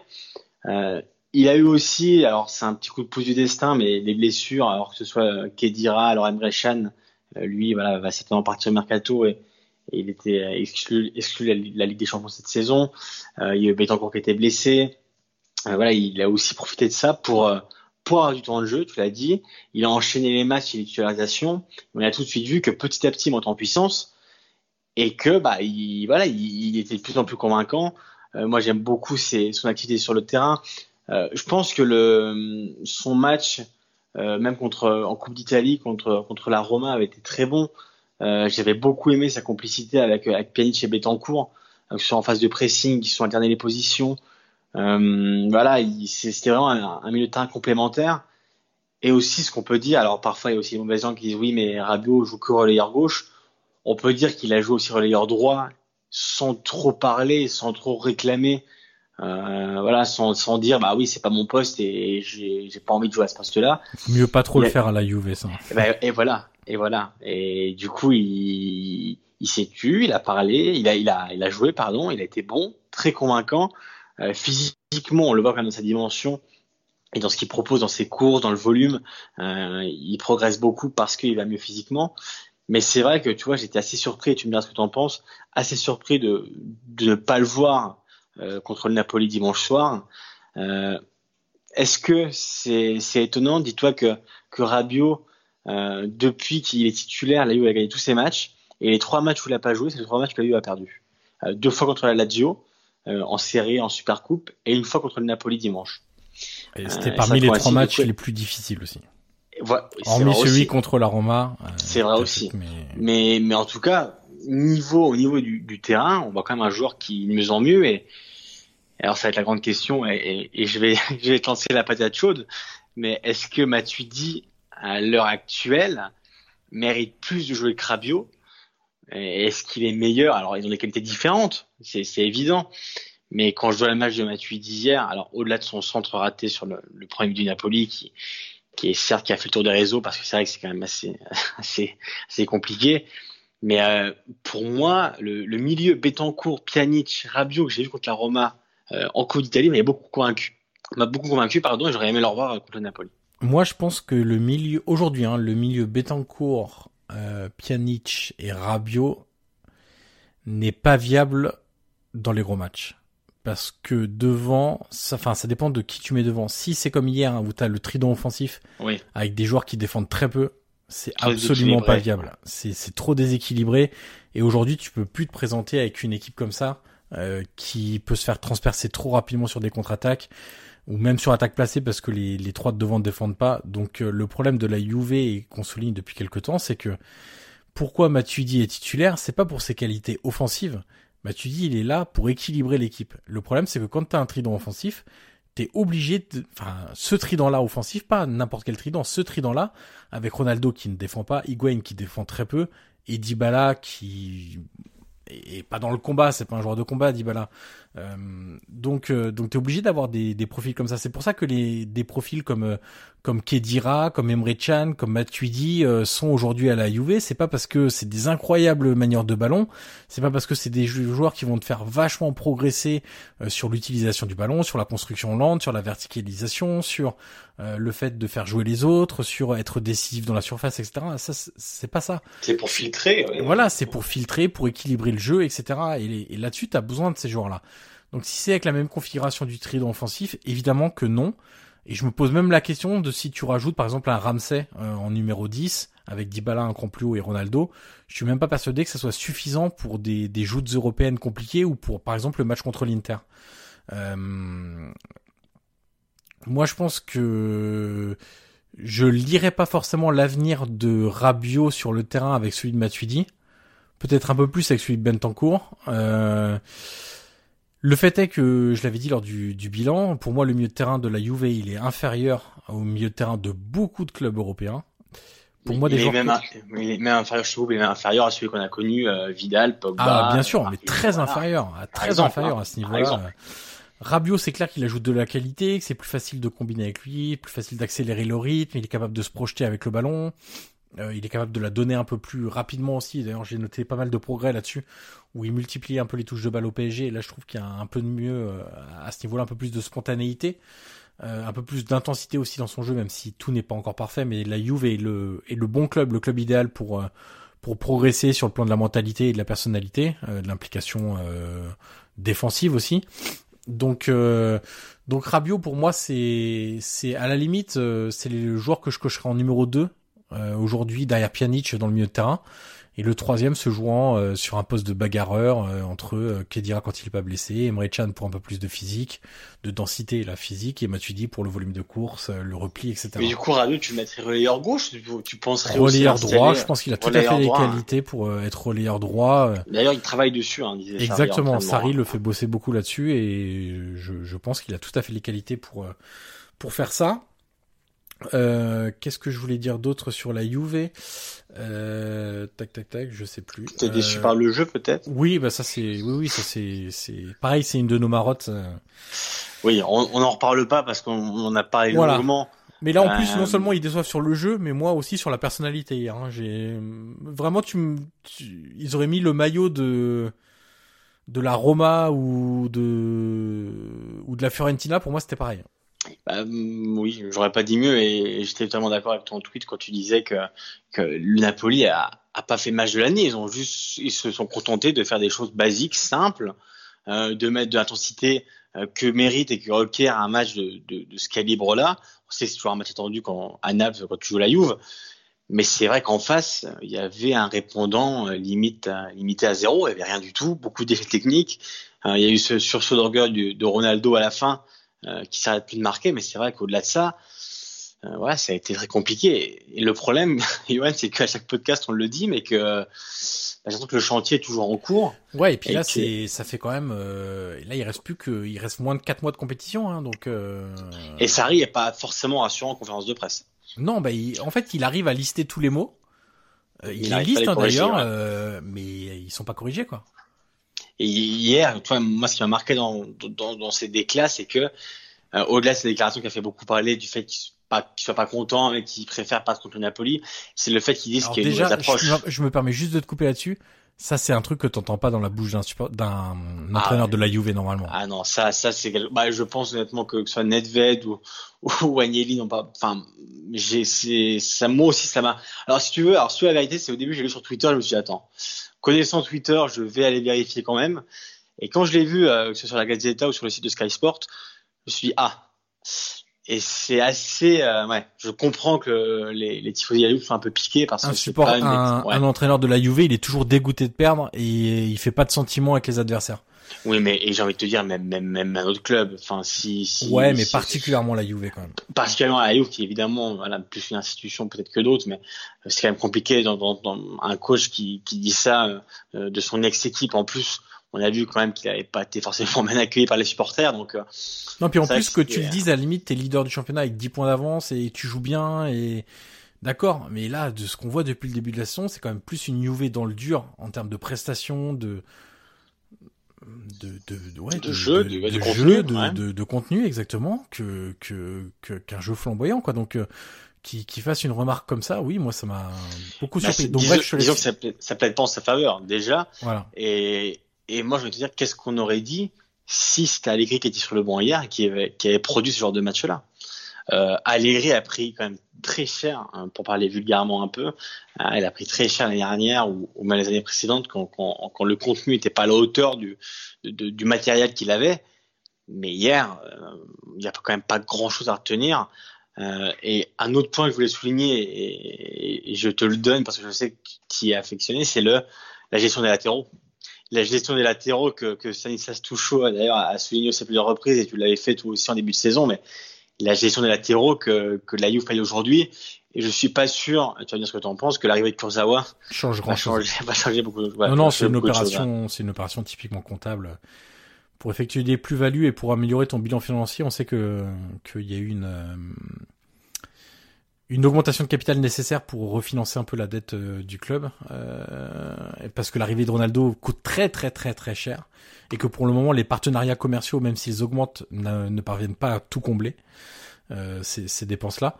Euh, et juste pour revenir un instant sur les déclarations de Sarri, euh, faut aussi parler du contexte. Tu t'as dit il revient dans son ancienne équipe, ce qui est vrai, mais c'est que c'est une vraie rivalité entre la Juve et le Napoli. Imagine Simone Inzaghi dire hier à l'issue du derby, bon bah euh, euh, on n'a pas perdu, euh, on a pris un point, on n'a pas gagné, je veux dire, on a pris un point. Bon, c'est pas grave si on n'a pas gagné, ça me fait plaisir que ce soit contre la Roma, que la Roma ait réussi son derby, c'est pas possible.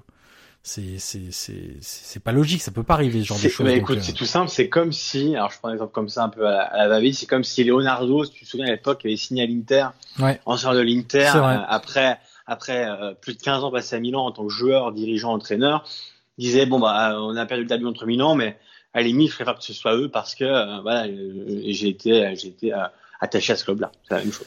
Euh, et donc juste pour revenir pour ces déclats, je t'ai lamentablement coupé. T'étais en train de me parler de, ce qui t'avait marqué une équipe. Une équipe, ouais, l'approche, l'approche du match. voilà, connaissant la Juve, qu'elle rate son approche quand même d'un match comme ça, ouais, ça m'a assez surpris. On passe au Dolce très rapidement, Guillaume. On va faire très rapide là puisque on avait fait un tel bilan euh, mi-saison que on n'a pas forcément énormément de, choses à dire sur, d'autres clubs. Euh, toi, tu voulais commencer par l'Udinese, euh, notamment puisque tu les as vus en direct à San Siro contre Milan, et un joueur en particulier que tu voulais souligner. Oui, c'est pas l'Udinese en soi qui, qui m'a qui enthousiasmé, même si je trouve que le, le, travail de Gauthier est, très bon, mais c'est surtout la de Sofana. alors, pour tout avouer, j'ai jamais été très fan de ce joueur-là que je trouvais voilà très physique et pas forcément très euh, très technique. Et pour l'avoir vu euh, pour l'avoir vu à San Siro, euh, c'est vrai qu'il m'a assez impressionné. Alors au-delà du tu le sais aussi bien que moi, c'est qu'au stade, tu toujours une vision différente parce que tu vois quand même, tu as, un champ d'action qui est beaucoup plus grand qu'à la télé. Et pour l'avoir suivi pendant plusieurs minutes, voilà, j'ai beaucoup aimé ses, appels, sa gestion du ballon. Et techniquement parlant, je trouve qu'il a beaucoup progressé. Euh, quand il a le ballon, il prend tout de suite le renseignement avant de le recevoir. Euh, il mise plus uniquement sur des grandes courses vers l'avant. Il, il, se contente aussi parfois de faire une première passe très intéressante. Euh, voilà, comme tout à l'heure, on en parlait pour la il filtre beaucoup. Voilà, c'est vraiment un joueur qui m'impressionne. Et, euh, et, voilà, je n'en étais pas fan, mais c'est vrai qu'au fil du temps, euh, je trouve qu'il progresse. Et euh, on en a parlé beaucoup aussi par rapport au mercato. Et je pense que l'été prochain, si voilà, si s'il y a un club, alors peut-être pas, peut-être pas la Juve qui, qui est, bah, après tu vas me dire, la recherche peut-être des milieux, mais non, le Napoli par exemple. Voilà, le Napoli par exemple ou, ou d'autres, ça pourrait être vraiment une bonne recrue parce que euh, au-delà du physique qu'il a toujours eu, euh, techniquement, c'est un joueur très intéressant euh, au milieu de terrain. Donc voilà, c'était mon petit, euh, petit coup de cœur du moment, un coup de cœur surprenant pour moi-même. Mais c'est vrai, je dois avouer qu'il m'a voilà, m'a beaucoup plu lors, lors de Milan Udinese il y, a, il, y a, il y a une semaine. On sait que la connexion Udinese et Naples marche très bien. Zelinski, Meret, Alan. donc, oui, c'est vrai. Ce serait pas forcément surprenant de le, de le retrouver là. pour ma part, j'ai un petit pas dire coup de cœur, mais sur euh, sur l'Elas Vérone et sur euh, leurs supporters. Non, je déconne. Euh, sur sur leur mercato. je plaisante bien sûr pour les supporters. non, sur le mercato de de l'été dernier qu'ils ont très bien réussi avec très peu de moyens. C'est un club qui montait en, en Serie A. Ouais. Bah, j'en ai parlé très souvent cette saison, mais Ramani pour moi, alors, je suis pas sûr de bien le prononcer parce que le double R, je sais pas comment ça se prononce euh, en kosovar, mais euh, mais euh, Ramani j'aime beaucoup. Il a d'ailleurs signé au Napoli, euh, puis prêté dans la foulée. Il rejoindra le Napoli en, en juin. Euh, c'est un, un, vrai pari qu'ils ont fait. D'ailleurs c'est marrant parce qu'ils ont beaucoup de défenseurs des pays de l'est. Ils ont un Albanais, un Polonais, je crois de mémoire, un Kosovar. donc ils sont pas mal de, de défenseurs des pays de l'est. c'est un joueur qui a un très bon sens de l'anticipation. Euh, ouais, c'est vraiment un, un, joueur à suivre. Euh, il y a Amrabat que j'aime beaucoup au milieu de terrain, qui est prêté par par Bruges. Il y a Valerio Verre qui est prêté aussi et Pessina qui est prêté par l'Atalanta. Verre c'est par la Samp. donc c'est trois joueurs prêtés, trois joueurs assez jeunes et qui rayonnent cette saison au milieu de terrain. vraiment pour moi, cette équipe autant elle est assez ennuyeuse à voir jouer parce que c'est pas une équipe hyper spectaculaire. Autant elle a des joueurs euh, des vrais joueurs de ballon. Alors après, c'est le système qui fait qu'ils peuvent pas forcément toujours bien s'exprimer, mais euh, ils ont des vrais joueurs de ballon qui sont intéressants. Et attention à Pessina, hein, c'est un joueur très intéressant, prêté par l'Atalanta.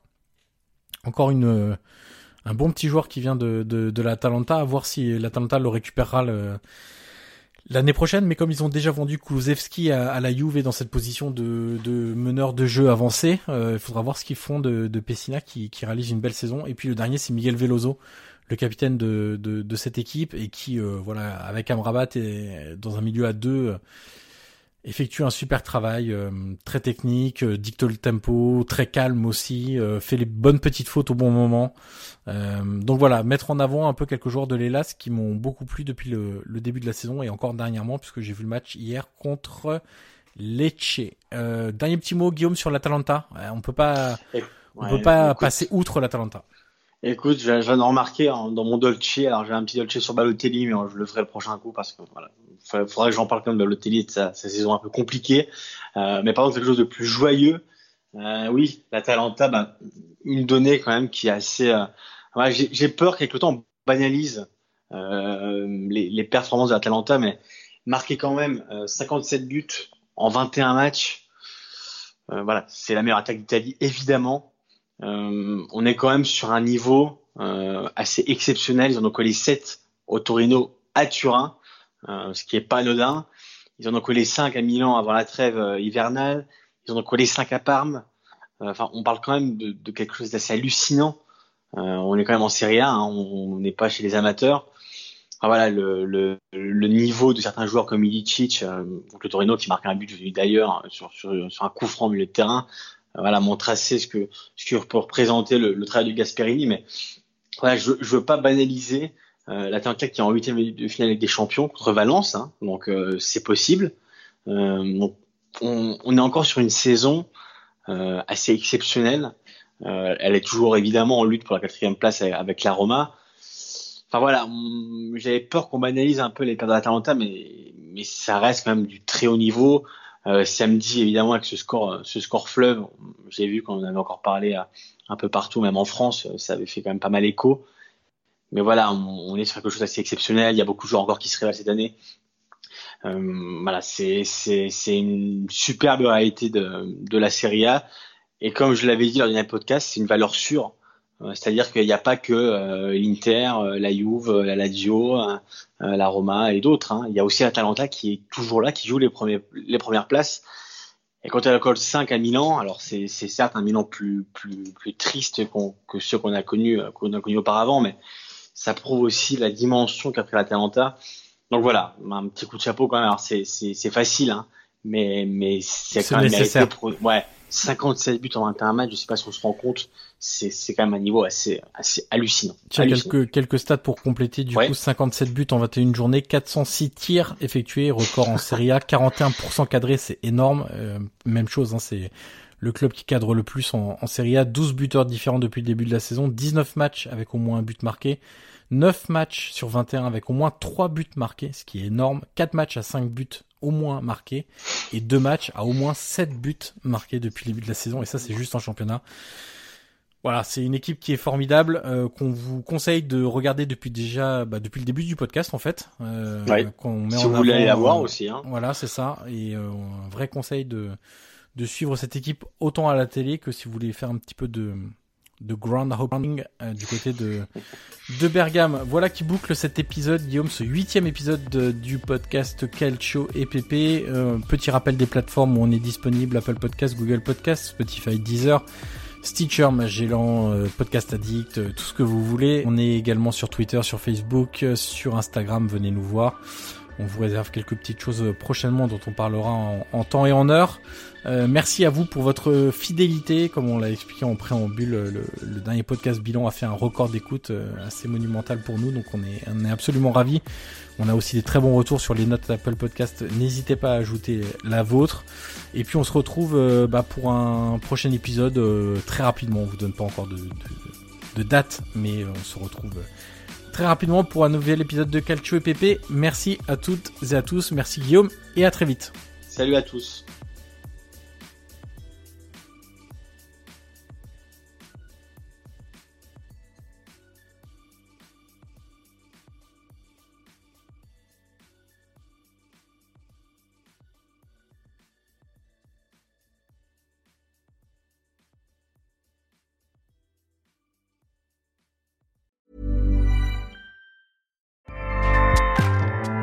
ACAST powers the world's best podcasts. Here's a show that we recommend.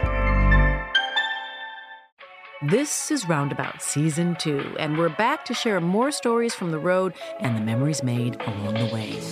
We're talking rest stops, if we're stopping to get gas. You will be timed. you will be for sure. Misguided plans. I grew up in the city, so I have like you know, a healthy fear of real extreme darkness. this was like wilderness. A lot of laughs. Y'all weird, but you, yeah, you, you were different. Like you were real different, bro. I can't really put my finger on it. And so much more. Just goes to show that unexpected yeah. things sometimes are the best when it comes to a road trip. Roundabout Season 2, presented by Nissan, is live now with new episodes rolling out every Thursday. Listen and subscribe wherever you get your podcasts.